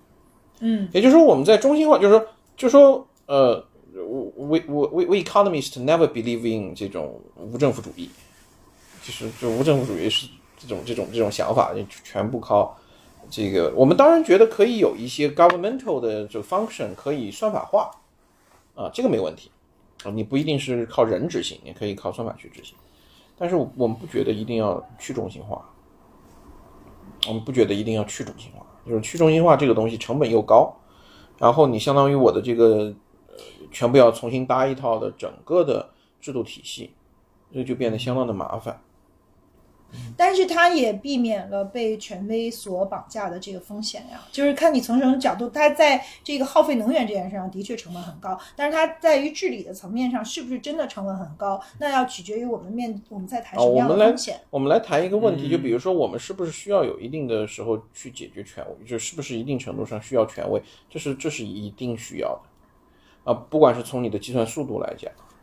对，还是说你对，我相信中心化的平就是中心化的方式一定是更有效率的。可还是是中心化的方式的风险在于这个中心它有可能不是的，不只是这个问题，控是制你中心化的中心化以后，你一定程度可以解决很多不完全合同的问题。你非中心化，你要怎么去解决你你你你很多不不完全合同的问题？你结个婚都那么麻烦，结个婚就是一个不完全合同，就已经是就就有的婚姻都已经不是去中心化，你两个人都不一定去中心化了，对吧？嗯，那那那那那你你有的你去中心化的婚姻，很多时候你为什么今天的婚姻比从前的婚姻难维持？就今天的这婚姻两个人的时候，更已经比从前去中心化去中心化的厉害了，所以它更难维持。它难维持的原因是因为我们有更多的自由的选择呀，也不一定是对啊它的这个解体的成本也低，但是也也呃，对啊，就是你说的，你有更多自由的选择的时候，对我没有办法在，就是大家不再愿意在为这个不完全合同去去去在这个过程中更多的进行长期的但是另一个。视角是说我我的婚姻就跟我有关，就是我个人的选择，我不再为这个家族，我不再去承担就是这个中心化给我的任务。不不不，我的意思是，就比如说，呃，结婚的两个人，这两个人组成的关系里面，在很多时候他也是有中心的，就其中一个人为中心，这种结构相对来说要稳，比哦，没有中心的两个人也非常平等，要更稳定要更稳定，稳定的多的，对吧？就说因为你中心化的这个模式更一般来讲更合适，更更更方便去处理不完全合同。嗯你你我们一个复杂经济体，你现在这个我们区块链上面的经济活动相对来说是简是轻是简单的多的。我们如果去去去讲经济的复杂程度的来讲的话，嗯那你一个更复杂的经济活动中间，你要去处理这种各种各样的不完全合同才能处理的问题，那个是我不我们不觉得去中心化是一个对的一个、一个思路。你你该你该还是就比如说对于中国来讲，我完全可以搞一个以目前政府以目前的这个呃政府为为为基础的一个一个一个呃一个软硬空间一体化的一个一个一个一个机制，嗯，so what？嗯，我我我不是特赞同，但我也没法聊。没没问题。其实我来说，我来说啊，因为我毕竟是 Web Three 的从业者，其实我是赞同指桑骂槐被他听出来了。不不不，其实我还要必须接下来这一招，因为其实我是同意的，嗯，嗯因为我其实很少谈去中心化，嗯，我觉得你你刚才说这个问题，首先第一，我本来就赞同这个去中心化，它只是某一种情况下成立的逻辑。那我觉得从两个角度来说，第一个角度就是说，可能现在去中心化这个词儿被过度的妖魔化了，而这个妖魔化其实是那些赞成去中心化的人给它妖魔化的，对，这是一个核心的问题。比如说，举个最简单的例子，一粉我顶十黑。我我们现在看这个区块链的领域，我们就很简单一件事儿，就是规则的执行的去中心化和规则的制定的中心化，这两个东西就同时存在。嗯，就是我们经常说以太坊，其实它是一个特别中心化的规则制定体系。嗯说白了就是 Vitalik 可能一个人说了算，当然他明明面上不能这么说，但是他有足够的影响力。嗯就以太坊二点零就得照这么给我改。嗯所以说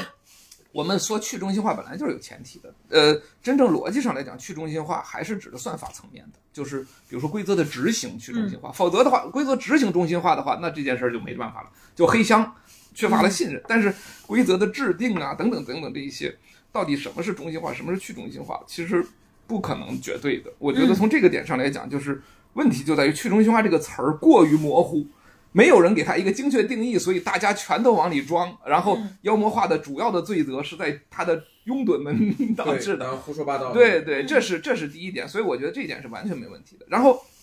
但我想说的是第二点，就是回到我们刚才说的平行世界或者虚拟世界和现实世界的关系。那么，如果你把 blockchain 的算法的一些去中心化，或者说它所谓的那套治理机制，如果你想要 backport 到人类社会的话，那我觉得完全都是胡扯。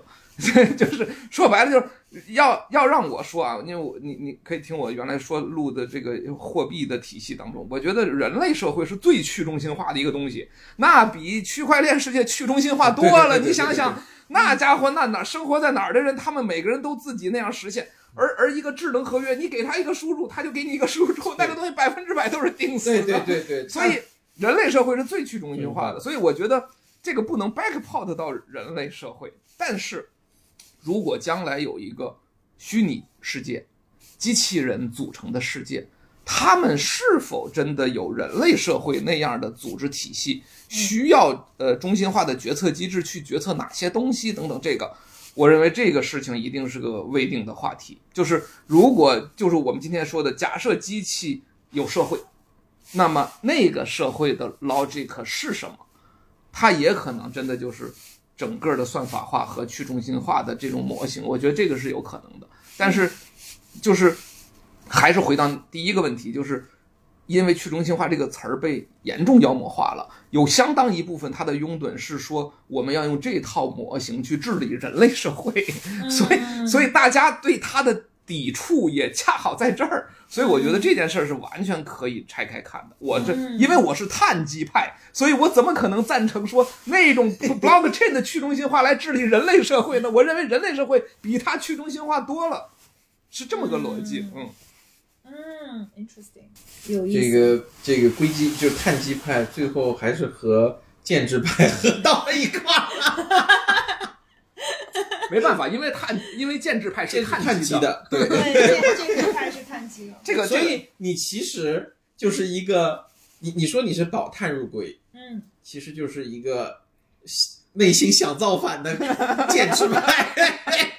可能是我对这个碳基，我觉得碳基有它天然的缺陷吧，就是，嗯，就是可能从一个理想主义的角度，我我觉得也许用好了可以硅碳结合，可以是一种。啊当然产生一个新的文明吧。当然没问题是一个更合理的文明，能因为我我我觉得 fundamentally 嗯我支持的是呃，就是既不是中心，这这只是目的，它不它只是手段，它不是目的。中心化和不中心化都只是手段，我觉得可能是更最最终我还是支持的是自由的选择和信息和价值的自由流动。就这种流动我想和选择是我支持的。对，我想加一句，就是说，实际上我们现在讲中心化或者去中心化，我们都还在传统的这个 political power 的这种关系中再去讨论问题。嗯但是我觉得 Web 三点零最重要的是它引入了一种新的 political power，mathematical political power，数学的政治权利。就我们来看一个，呃，一个一个一个，我我这比如说密码密码密码就非对特别非对称加密里面，它有这个 one way function，就是单向方程。它被广泛的使用啊、不管是去呃密码学承诺也好啊，这个这这个零知证明也好，还是啊安全多方计算也好，嗯。那么我我认为它最重要的一点是，它通过一系列的非常精巧的设计系统设计，使得不管你是人、是企业还是政府，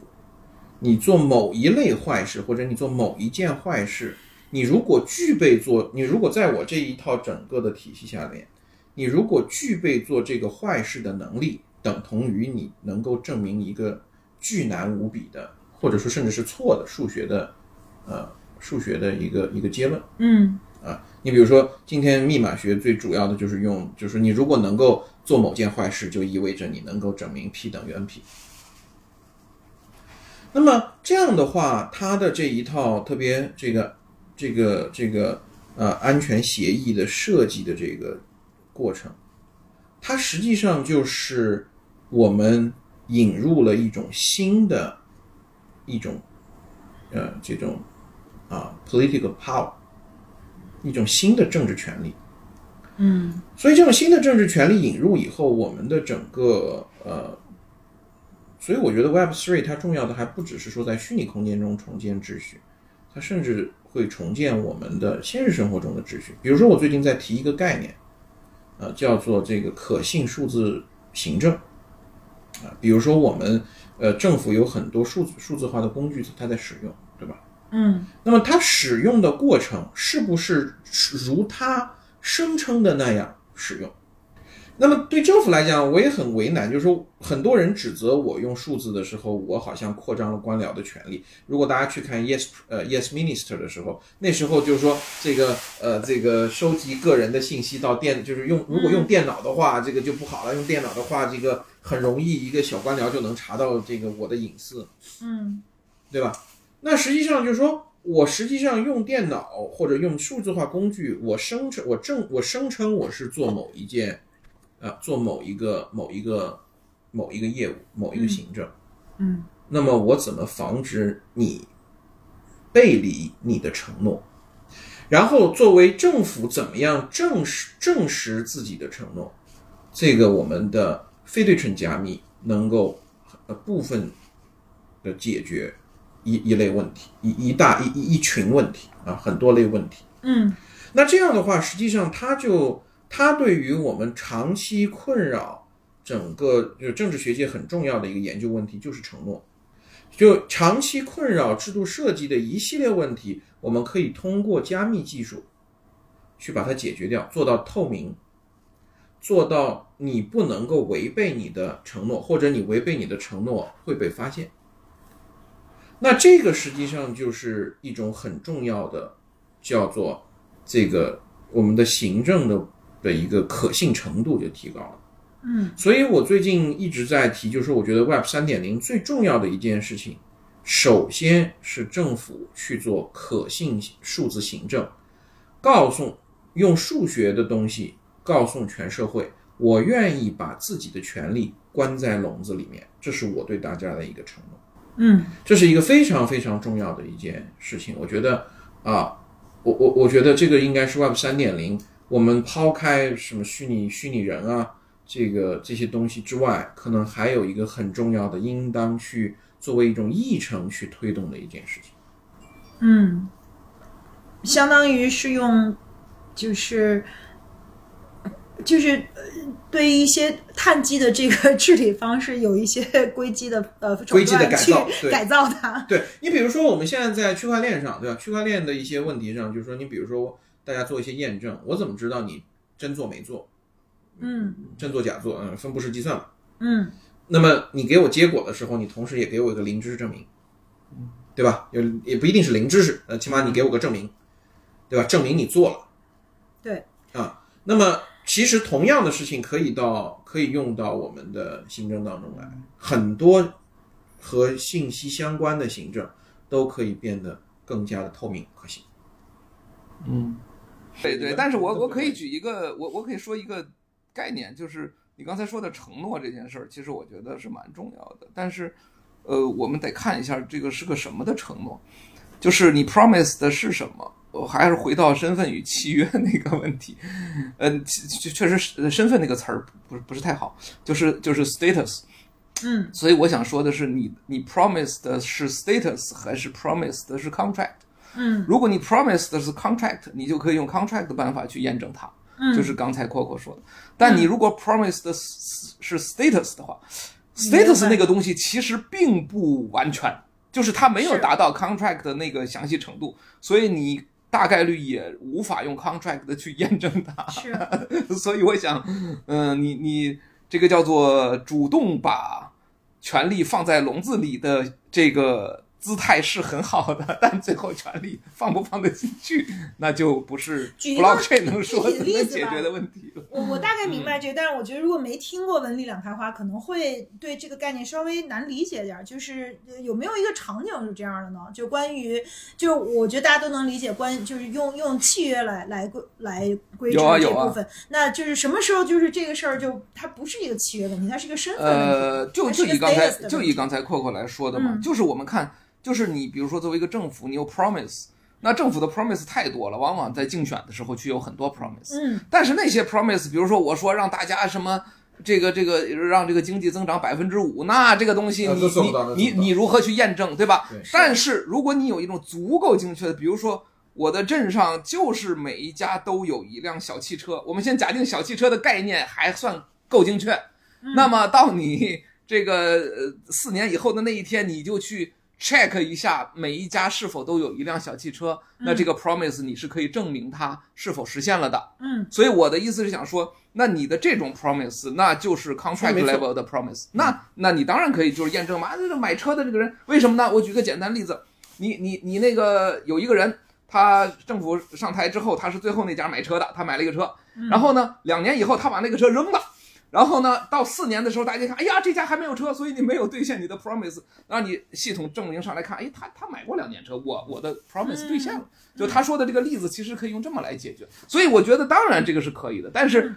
大部分的 promise 我觉得是 status 的 promise 以是无法解决的。我我我我澄清一下，比如说让女性有更多的参与或者权利，或者说对对对对让少数族裔或者哎有其他，就是说，那因为身份，那大家可能就是那这个碳基生命里有很多不同的 status，你看啊可能，这个很我难说的去规是制了。我说的是可信数字行政，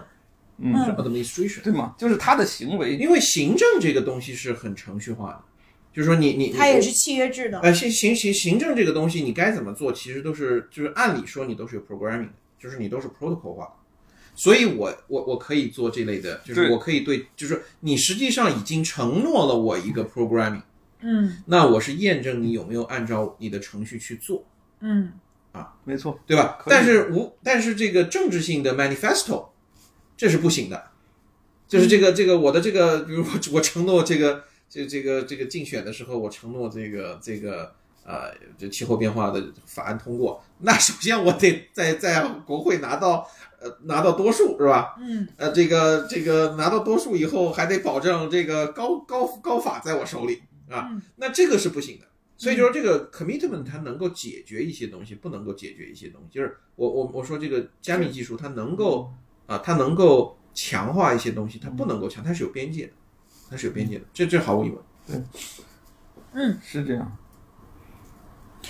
哇，那最后就是因为讲到了这个契约和身份的问题吧，就可能关于这个我比较关心的还是就是作为女性的这个身份，因为我们也说就是在这个 Web Three 的世界里面，好像呃这个女性的声音并没有很显著，就或者说这个我们是不是从性别的视角去看过 Web Three？嗯然后如果用性别的视角看，可能呃，Will 讨论的曾经在他的节目里讨论过的，就是说这个呃 Web Three 的世界里的性骚扰这个是怎么去界定的？那我可能看到的就是，我觉得 Web Three 从现在看还是一个非常男性主导的一个呃一个一个事儿吧，就是、呃似乎因为就是说这个进 Web Three 它其实是有知识门槛和成本的，就是这个知识门槛大部分都是你你你必须得有，我觉得经济学的知识，然后呃这个 digital 就是呃跟 computer science 相关的知识和经济学和金融的知识，可能这几类的人呃他进入 Web Three 的。呃，相对来说会有更好的 access。那这一类可能这些行业里面，就是男性还是非常的占主导，他的这个知识结构和男性的一些呃偏好也也也构成了这一点嘛。那如果说现在的这个 Web Three 是更多的是由男性来设计和和再去往前推动的，然后呢，它会不会在未来造成一个呃性别上的这样的一种身份的呃不对等？它会不会出现一些问题？就你觉得这是一个真问题吗？嗯，还呃，就是这个问题好像特别多人提出过，就是比如说，包括女女性在呃区区块链行业的地位，或者说这个 Web Three 当中的地位。那那但其实我觉得以前可能也有，比如说女性在 Web Two 当中的地位。这我我是没有太就是从性别视角想过这个问题。我我自己是有一个有一个感受吧，或者一个理论吧，就是说我觉得。科技发展归根结底，它就是放大这个各种差异。就比如说男女差异，假设这个差异有，比如说五个维度、六个维度，我们不知道它是啥，对吧？但是我认为一个科技的发展，它总是放大这些差异。就比如说举个我举个简单例子，就是你进入到工业时代的时候哈、你会发现，因为有很多重体力活可以都机器做，你可能会觉得说，哎，这应该有利于女性啊。因为因为女性的体力不如男性嘛，嗯所以都有了机械手，有了蒸汽机，有了各种车。那那么这个女性跟男性其实应该更平等啊。嗯但是你会发现，可能女性跟男性的其他方面的差异被放大了。就像你刚才说，比如说知识背景啊，或者思维方式、嗯思维逻辑，对吧？或者说因为工业高速发展，所以女性的这个生理特征，比如说要生孩子，那么它带来的损失对女性就更大，因为社会嗯发展速度快嘛。嗯你你你在农业社会，你你你十月怀胎那十个月，反正你本来也在家里坐着，嗯，对？吧？但是你出来呃职业女性的时候，十个月如果如假设说不工作的话，那其实影响就很大。就你会发现说，现代社会或者科技发展，它准是放大这些差异。嗯所以我我我只能从这个角度来理解，就是说，不管是 Web Two 还是 Web Three 还是 Blockchain，我我是在试图去想，就是说，它其实是放大男女之间的哪些差异。嗯如果说男女的差异在 Web Three 的这个角度，呃，被放大的话，那那万一是女性擅长那一部分被放大呢？这是有可能的，但是只是我们现在并不知道被放大的最终会是什么。我可以举一个例子，比如说男性比较喜欢冒险，假设说对吧？然后女性可能比较稳重。好了，那么我们假定，如果他们有这么一个差异的话，你会发现说，任何一个新兴行业出现的时候，一定是男性得优势。就像你刚才说的 Web Three，他们都是一个男性特别多，为什么？因为他们天然愿意冒险，他们去探求新事物，他们去搞这些事情乱七八糟，因为有可能失败呀，有可能干了三年血本无归，而女性可能就比较稳重，他们就会在现有的成熟的公司里去发展，对吧？但是那万一就是女性的这个稳重和男性的冒险到了一个行业的成熟期被放大的时候呢？女性的稳重也许就成了一个优势，而男性的冒险，第一，呃，这个行业成熟了，他可冒险的地方少了，所以他他获得的收益也少了。第二是说，那些更有能力的、愿意冒险的人又去别的行业 去冒险去了，所以这个行业呢，也许女性就会占有更多的地位。我我假设是这种情况，也就是说，就算是从放大的角度来讲，一个行业从头到尾的发展过程，也有可能在不同的阶段放大了不同的因素。所以我倒是觉得说，这个角度来讲，我是认为说，它是就是所谓科技中性论，我是比较坚持的。但是很多人他误以为科技中性论是科技对所有人都平等，嗯恰恰相反，我认为科技中性论是它对所有人的特征都平等放大。嗯所以一和零点五乘以十是变成了十和五，它们两个的比例关系仍然是二比一，没错。但十减五已经等于五了，一减零点五才零点五。所以我认为科技中性论其实是在于它对所有人都平等放大，而不是它对所有人都平等。这取决于就是我们对于平等的定义，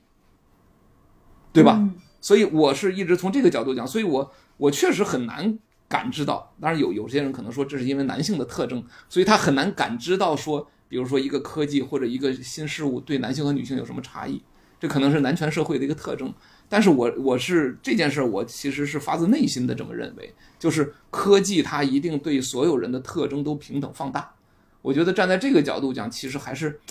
可以释怀一些 一些事情的啊，这就我自己的想法。嗯，有道理，就是去平等放大这个角度还蛮对，因为我有想到说，其实在这个科技发展过程中，其实恰恰是因为呃这个工业革命才。其实才一一定程度上释放了女性的权利嘛，就是因为它需要大量的劳动力，那么你你需要在经济上，呃，女性获得了更多的经济权利，她才相应获得了政治权利。就是如果我们看，当然就是如果从最近发生的事儿，它也有历史的倒退，因为历史永远都是螺旋嗯上升或者螺旋下降在变化的。但是总体来讲，就是说，如果我们回看过去的一百年，那就是从性别的角度，就是一个新的技术的产生，一个嗯、呃就是新的这样的一种呃生产形态的产生，它其实。呃，在更大的层面上，还是让更多的女性获得了相同的经济权利，呃，更更加独立以及有更多的选择。只不过她在这个过程中，也会在不同的行业可能会呃不同的，就是它它所放大它这个放大器的作用的呃表现不一样吧。比如说，那如果 Web Three 最开始的时候，它就是更多的是从游戏开始的，从金融行业开始的。那如果你看游戏行业和金融行业在 Web Two 或者之前本身，它其实本来也是一个非常男性主导的行业，其实它跟 Web Three 本身没关系，是说它它是一个 carry over 的这样的一个呃效果吧。就是我不知道，就是说未来 Web Three 的发展会不会，嗯，它在某种程度上能够更好的去释放女性的创造力，或者说它用一种呃新的权利方式去让这样的平等，其实反而可能会被放大。我觉得我也是乐观的，嗯我现在还我觉得 too early to tell，现在还不还不知道这个最终是什么样的一个走向。嗯有一个点，我觉得确实是很难回答的，就是就是到底男女在逻辑或者数学思维方面到底有没有本质差别？因为因为假设这个问题的回答是肯定的，就是有差别，并且男性比女性强。假设啊，这不一定，但是万一这种假设成立的话，那么按照刚才咱们说的，就是不管是你从叫做越越来越多的数学的掺杂，或者越来越多的逻辑掺掺杂，或者说虚拟世界，它其实本质上就是更多的由逻辑和数学来定义的话，嗯那么我我认为我说的平等放大的话，有可能是会导致在虚拟世界当中男性的这个作用可能会更强。我觉得这种可能性是是存在的，但是但是这个问题本身有没有答案，我不太确定这个问。题我有我特别那个 strong opinion，就是我会认为，就是如果我们说这个碳基它是就是我们说的神经呃细胞和这个呃内分泌，就是呃这个呃 chemistry 这三个组成的话，那我觉得在 intelligence level，就是如果我们呃把这个 intelligence 跟呃这个碳基一个特别重要的这个 trace 能够呃去拿出来的话，那我认为就是在或者说很多的报告和研究，呃，这个 scientific research 也表明了，就是说在呃 STEM 领域，就是从 intelligence level 女性和男性呃没有区别，就是就是它 pro progressing 呃数据和分析的能力，包括逻辑思维的能力，呃，其实从呃这个碳基的这个本身来讲是没有区别的。那这个区别在哪儿呢？其实它恰恰是 chemistry 的这部分，就是情感的部分。就是因为有一个非常有意思的现象，就是说，虽然在 STEM 领域女性的占比呃呃比男性低，这个是全球的一个 phenomenon，不光是中国吧，呃，但是我们其实已经不算是很差的了，因为我们如果你看 STEM 领域在研究生的阶段，其实也有很多的呃女性的这个比例，它是一个漏斗效应，它是往越来越少的，是因为女性在某种情况下，她就要面临家庭，要做母亲，她一定会因为比如说像。呃，这个就是尖端技术行业，包括基础科研行业，其实都是需要大量的时间投入的。那这个时候，可能对女性，她她有一些人就不得不去放弃这个，去选择家庭。还有就是说，对于这个逻辑思维和这个呃计算能力来讲，其实我觉得女性不是说呃你的这个算力不跟男性不一样，而是说 preference 不一样。可能女性更愿意去做一些跟美有关的，比如说我们这播客，因为我是一个非常相对思维男性化的。呃，这个就如果我们要贴标签，因为我们有一期讲这个所所有的雌雄同体都是伟大的灵魂，就是我可能在呃作为一个女性身份，我是一个偏男性思维的人，相对来说，那我可能就会对这样的一些逻辑思考非常非常感兴趣。那可能另外两个小伙伴，特别是 Coco，她是非常非常女性化，所以她对美，对于呃就是。就是关系导向的一些，呃，他会就远远就会做得更好，人他也会这个更感兴趣。那这个我觉得天然就我俩的内分泌也也非常不一样。就是说，那那其实很多女性她其实天生更愿意去选择，呃，就是跟呃就是美有关呀，跟感性有关呀，跟人文有关的呃东西，这个她对她来说更更容易去 approach。然后他也会更感兴趣，所以在很多就更发达的国家，他在男女比例呃呃平性别平等非常高的国家，反而是说又回到了说在 STEM 领域就是男性多，因为女性有自由。选择他们反而就不不愿意去选择 STEM 了，他愿意就自由的选择自己想去干的事儿，呃，然后说就是相对来说，就中等收入国家女性 STEM 特别多，是因为 STEM 可以给女性提供平等的收入和相对来说更好的这个 job opportunity，所以它其实是经济驱动，而不是自己的呃喜好驱动的。如果我们说是我们的这个碳基偏好来讲，可能女性反而不一定去选择，但并不等于她们没有相同的智能，其实在智能领域是一样的。只不过就是大家的喜好和偏好是天生，呃，男女相对来讲是不太一样的。嗯，我我我可能不太同意这个看法。我不觉得男生和女生他的偏好的形成，如果你让他，他有可能是外因决定的，不一定是对，有可能是社会的这个 stereotype，对我我引导决定。我是就是现在。比如说北欧的一些国家，或者是欧洲一些国家，它好像看起来说是给了女性更多的选择权利，但是我觉得它，我们应该还是一定程度上回到我们国家在过去若干年，这个呃，在革命的过程中的一些经验去看。我们在一九八零年代以前，啊，一九一九八零年代以前，我们的这个女性的这个呃地位，啊，我觉得特别重要的是。比如说像申纪兰大姐这样的这样的 icon，它是怎么形成？它不完全是一个简单的是说我追求自己的这个自我选择而已。呃，它一定程度上是，就是我们来想，它一定是这这个这个这个左翼革命路线啊，就就今天已经很少很很示威的一个路线，就在左翼革命路线里面，他在干什么？他说：“我要和你男性拼你本来更强的领域，来证明我不仅不比你差，我还可以干得比你好。”嗯啊，那么当然这个东西是有代价的，因为它经济上是不理性的。嗯，因为这样的话他会变得更累，因为他这个家里面还要管管家里，他还要在他的这个男性的领域要比你做得更好的话，对女性来讲是更累的。但是。啊，这样的一件，这样的一个，这样的一个一个啊，一个一个一个投入的话，那它当然是呃抵抗住了市场，因为技术约束造成的市场规律，嗯，它天然的啊这个导向这个呃不平等的这么个状态。所以，比如说，为什么女性会更更更？更关注什么情感啊、艺术这些东西？我觉得，嗯，你你没有没有没有，就除了最后的选择以外，我们并没有发现它在这个原因上有科学的解释，嗯，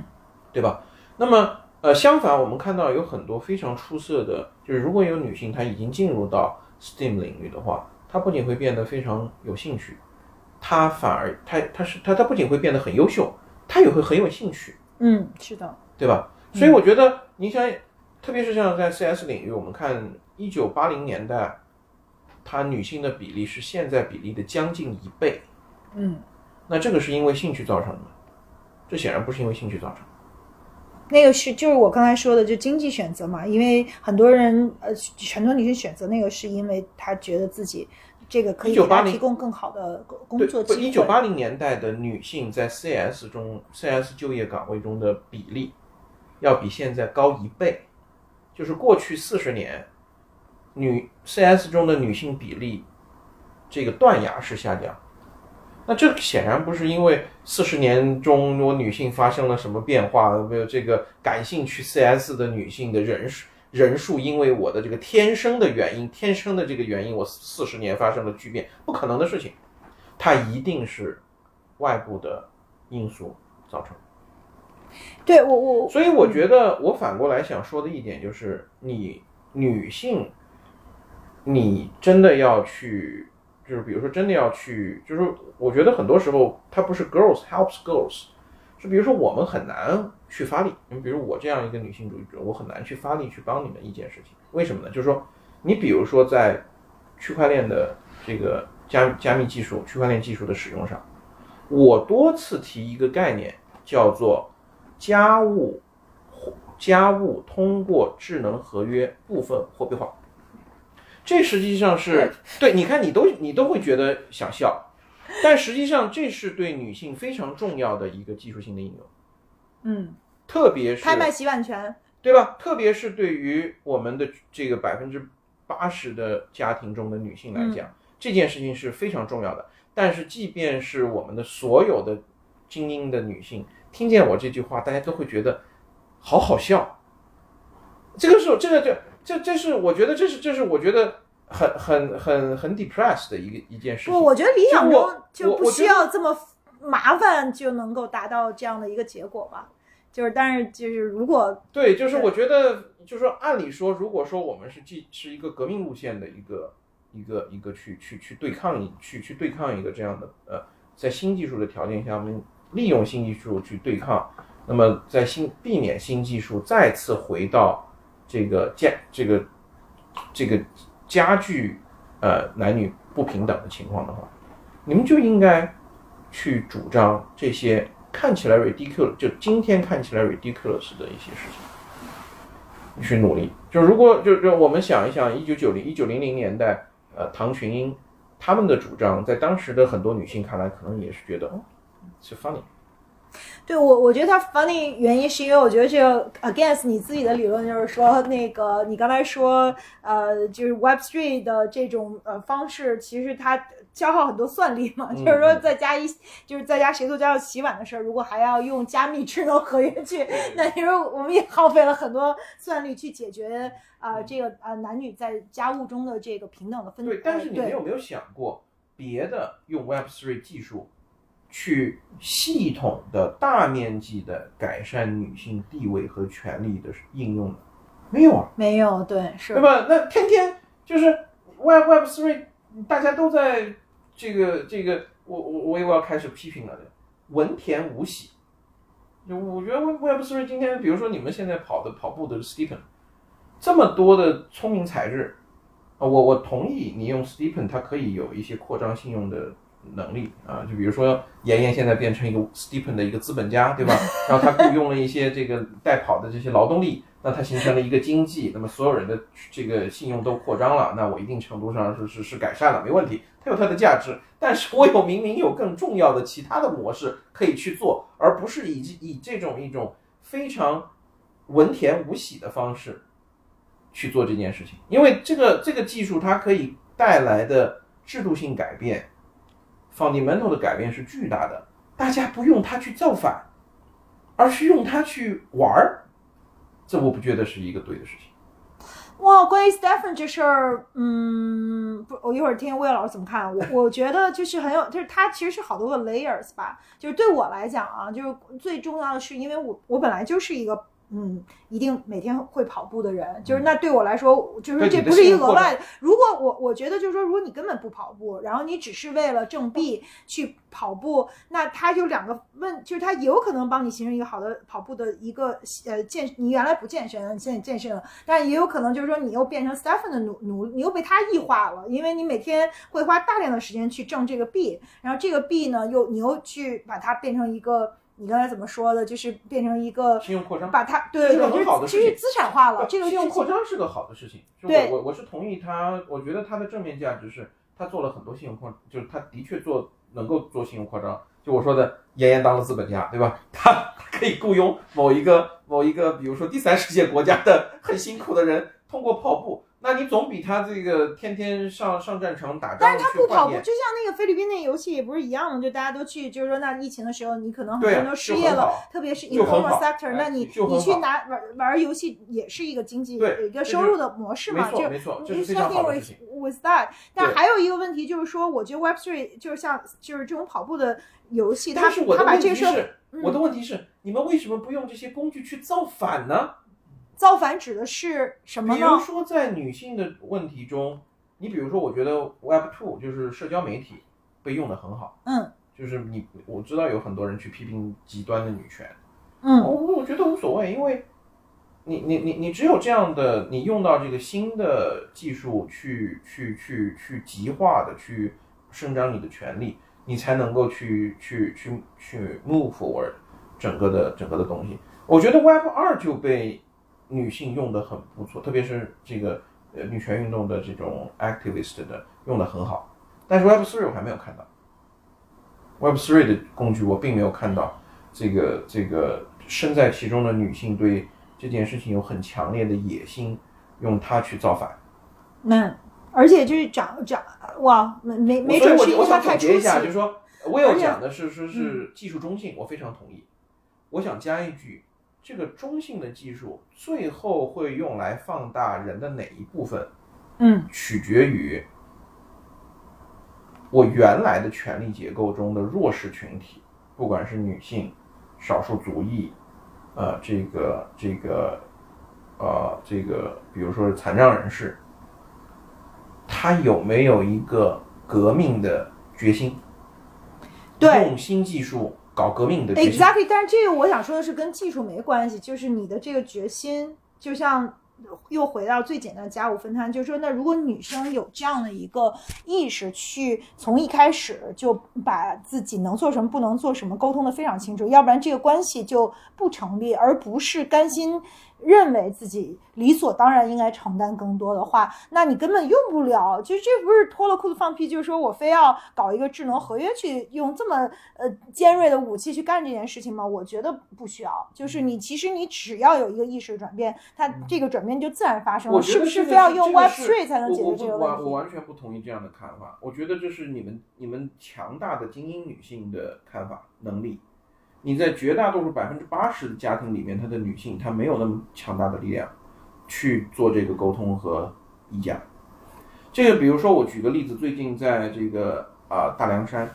啊、这个呃这个我我们国家政府在推行一个政策，就是这个首先呢，你们这小孩儿的定的这个娃娃亲全部解除掉。啊，第二一个呢，大家把这个彩礼降下来。你想政府，我说你不能，你不能说，你要觉得好像他好像很强的这个在进行干预，嗯，但实际上你可能说是对，就是对深陷其中的每个家庭来讲，这个都是一个很重要的一个一个帮助，一个一个外在的力量帮助他。那为什么他们自己身在其中时，你没有政府帮助的时候，你为什么自己你就不去不去不去说我 say no 呢？是因为你本身已经在那样一个环境，嗯你是不可能的事情。我们来想一想，百分之八十的呃家庭中的女性，她身处的一个一个，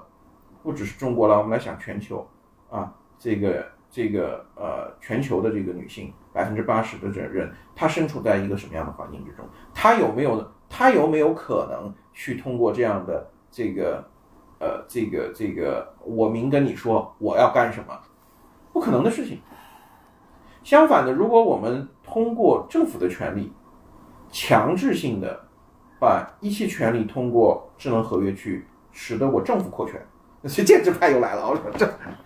这 但我通过这样所以对政府的手，那那这个危险是说政府的手会伸得太长，有可能会有 伸到洗碗机里边去了。对，嗯伸到洗碗机里面去，对，说的没错。但是这样的话，一定程度上我我可以保护女性。那你只能保护那些有洗碗机的女性。嗯，对对，我是我是不太同意这个观点了。但是还是回到那个问题，就是，嗯，我觉得 Web Three 也好，Blockchain 也好，甚至包括互联网也好，就是它是一个圈子逻辑，就是你只能进去，而你不能让它出来，就是你你你无法让 contract 去影响现实世界人的行为，所以你会得到刚才那个结论，就是说。你想让 contract 影响到现实世界的人，你还在上面放一个政府的手才行，因为但是那件事本质上意味着是政府的手影响了人，而不是 contract 啊，你说的。没错，所以说，所以说，我我让政府一定程度扩权了。对吗？所以，所以这个逻辑其实仍然不是说你利用了 Web Three 达到什么程度，最多是政府。他甚至没有利用 Web Three，他可能利用的是你。对 我举个例子，啊，但这这这个这个话题，我觉得倒是问题不大。嗯，然后我我想刚回到刚才说的那个女性价值选择的那个事儿，我觉得挺有道理的，因为就包括你刚才举的例子，就是说从八十年代到现在，女性的从事这个呃 STEM 行业也好，或者 CS 行业也好，呃，这个人下降了一半儿。呃，就像刚才薇薇说的，就是说，那那一定是外部环境的变化导致女性做了 value preference，就是呃，她觉得别从事别的行业可能价值更高，或者她至少更愿意，所以她就没有再从事 CS 行业了。我我觉得这个逻辑，我反正我觉得是对的。然后我想说的点就是，这个其其实就是跟我说的那个就是平等放大的逻辑其实是完全一样的，就是因为女性她会觉得从事那个行业更适合她，或者她赚到了更多的钱，对吧？那他就会去做这个价值选择，那就是说明那个行业的出现或者那种社会趋势的出现，对于呃女性的当中那种虽然和男人平等的逻辑思维和数学思维，但是她从事 CS 行业，那么她因为跟男性是平等的呀，所以她就算被平等放大，她最多也还是一样，就是最多她只能跟男人一样。而而你有如果有另外的机会，导致女性可以去选择，她被放大的点比男人多，也许她那个是她的优势点，所以它会被放大的多，所以女性就会做到那个选择去了。嗯所以我觉得完全就是这个逻辑。所以我倒想说的是，回到刚才说的，我认为 Web Three 最大的特点，它相对 Web Two 就是在于它其实是把经济一体化了，也就是它存在一个虚拟经济。嗯，那么，那么也许这种虚拟经济的运转，比如说因为他的行为都付需要负责更多的成本，而而男人喜欢冒险，喜欢创新，喜欢在 Web Two 里嘴炮，那是因为 Web Two 的行为成本太低。嗯，所以当行为成本高上来的时候，说不定女性的这种呃 value preference 的这种本能，或者说这种行为，比如说控制成本，比如说更加稳重，对，甚至包括说看投资策略这个是哎，甚至包括对投资策略炒股这个事情对，它就有可能把女性的这个优势放大。所以我倒真的觉得，就是这是一种 possibility，就是说 Web Three 是不是有可能就比 Web Two 更适合于女性？它反而确实是有可能的，就是从经济经济的角度讲。我觉得就是回到女性本身，还是说你最终就是我们要识别自己到底是，还是回到我们的自我认知吧，就是我我们到底是谁？这是我们播客的一个呃永永恒的话题，就是我就是我们去了解和认识自己。因为就回到就刚才说的这个话题，就是女性的 STEM 的这个比例的变化，其实它有好多的变量。就第一个变量是说，在八十年代它多有可能并不是因为偏好的选择，而是经济权利的选择，因为学 CS 可以更好的意味着更高的收入，意味着更好的这个发展的机会。那其实无论喜不喜欢，大家都会选择那个，这是一个维度。但另外一个维度就是说，如果我们回到说，呃，大家都提供了不同的这样的选择，CS 只是一个选择，那女性有很多她自己喜欢的选择，那这个偏好是不是自己对的，这个才是核心的问题。就是说，有可能我认为，比如说，我觉得我天生就不喜欢 CS，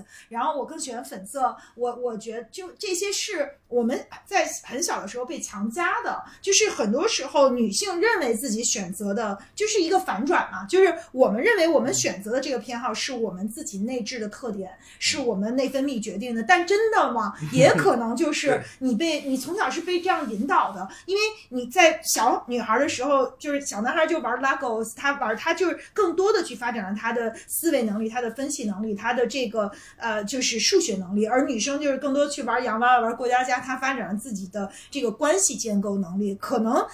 跟一个就是教育很有关系，就是这不一定是我们的真偏好，也有可能是在成长过程中是外界的环境来引导女生强加的这个偏好。因为从我个人来讲，我就嗯完全不这样，因为我小的时候没有，我是一个自然成长小孩，就是我我父母没有给我任何性别标签的偏好，没有人给我玩买洋娃娃，因为我也不喜欢玩洋娃娃，所以我就不太有这样的一个呃，但是有很多就是女生觉得自己天生就喜欢设计，那她真的是喜欢设计，还是因为她多多少少受到了巨多的这样的一个外界的影响？我想举一个例子，我想举一个证据，就说明这个女生、女生和男生喜欢的东西不一样，它绝对是一个被啊、外界去去行塑的。嗯，我们想一个问题：为什么女生喜欢的行业都是平均收入比较低的行业呢？那你们为什么不会去喜欢 CS 这种平均收入比较高的行业呢？就是我们来看啊，就是说平均收入啊、平均就业这个呃，以及中位的收入，以及它的这个最高最低，就是这个这个这个极化，就是收入极化，一个一个行业里面收入极化，为什么？你比如说像设计，设计是一个收入非常极化的一个行业，对吧？啊、就是我这个顶尖的人收入非常高，我大量的人是苦哈哈，嗯，为什么女生总是会喜欢这种行业？这这就说男对吧？就是如果说是这个这个呃，就经济理性也好，什么也好，好像是他们的选择，哦，我好像更合适这个事情。那为什么女性都喜欢平均收入低，行呃这个行业内收入极化、中位数低的行业呢？嗯，我没有这样的统计数据来呃职称，但是就是即便是同样一个行业里面的男女的这个收入也是不一样的，也是不一样对，就是到中高层对，就我因为那个男性会变得更多嘛。变得更多，但是就是说，如果我们说什么文秘啊，什么就是 operate HR 啊这种行业，可能相对来说它的收入就是比做业务的低。比如说啊，那做业务就是说，如果你是 CS 或者你 engineer 或者它相对来说的这个对啊、收入就会，更高。所以我觉得就是说，女性还是要革命。就女性她的这个这个这个事情，她还是要革命，就是要有革命精神。我不知道用“革命”这个词儿是不是就是，但是总总体来讲，就我觉得还是回到就是真正的这种自我觉醒吧，就是说你你是不是一个，你你是从小被外界巨大的这个影响笼罩的一个我的无意识的决定，还是说这是你真的是你自己？我的点是，你只有革了现在的命，你才能自我觉醒。但是你不觉醒的话，也没有革命的意愿和动力和手段。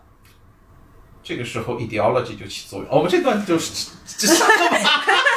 对，这个我觉得这个看那 too 个 much 对 too much 是 too much。你啊一样的，你的这种你的这种觉醒，觉醒到是让政府替你革命的话，好像也就那么回事但是我坚。决 对坚决不同意这个这这政府的手伸伸进洗碗机的这个。这没关系。我们那个啊还有没有要补充的？然后我们看就是可以听听这个 Will 有没有最后还要有什么没有了，我我是觉得好像，我我还是觉得，确实就是我的这个放大理论好像还是能适合于解释这个，就是你你会被你会被放大，就是我们说你你你可能你的这种所谓的自我的认知，像你说的，也许是。并不存在，也也也许是一个伪伪认知或者嗯假的东西，是被别人灌输的。嗯，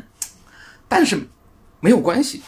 当你的某个具体的特征被放大到足够大的时候，它就盖过了你的这个你的这个伪认知，对吧？就就比如说你你认为自己喜欢洋娃娃或者什么的，但是 Web 三的大潮来了，它就是特别适合于女性这种呃经济活动更稳重啊或者什么这样的东西。它它当它足够大的时候，你你你才不喜欢洋娃娃呢，你肯定喜欢 Web 三，对吧？其实就不要这个足够好玩儿，哎，对，就对，就就这个意思，就是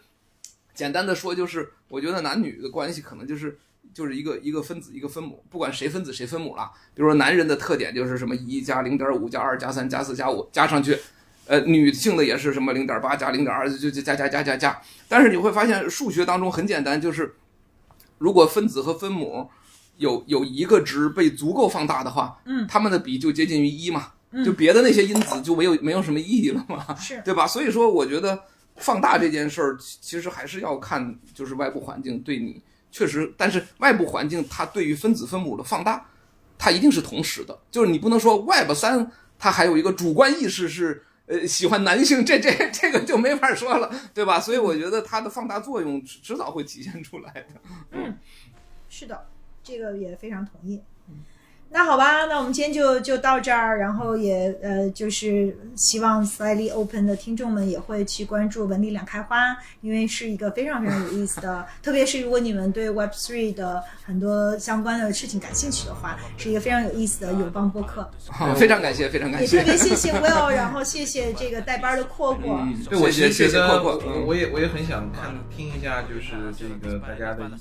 感受，对吧？今天是一个很少见的，这个咱们的呃这个当家主持只剩下一个，剩下是两个男生。投票对，跟大家可以留言区，就是如果呃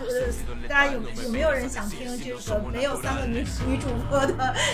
Slightly Open？哦，我们不能讲没有三个女主播，我们我们可以三个考虑的就是女主播不在场的你 Slightly 就 Open。三个女主播这个背后操控三个男生的 slide。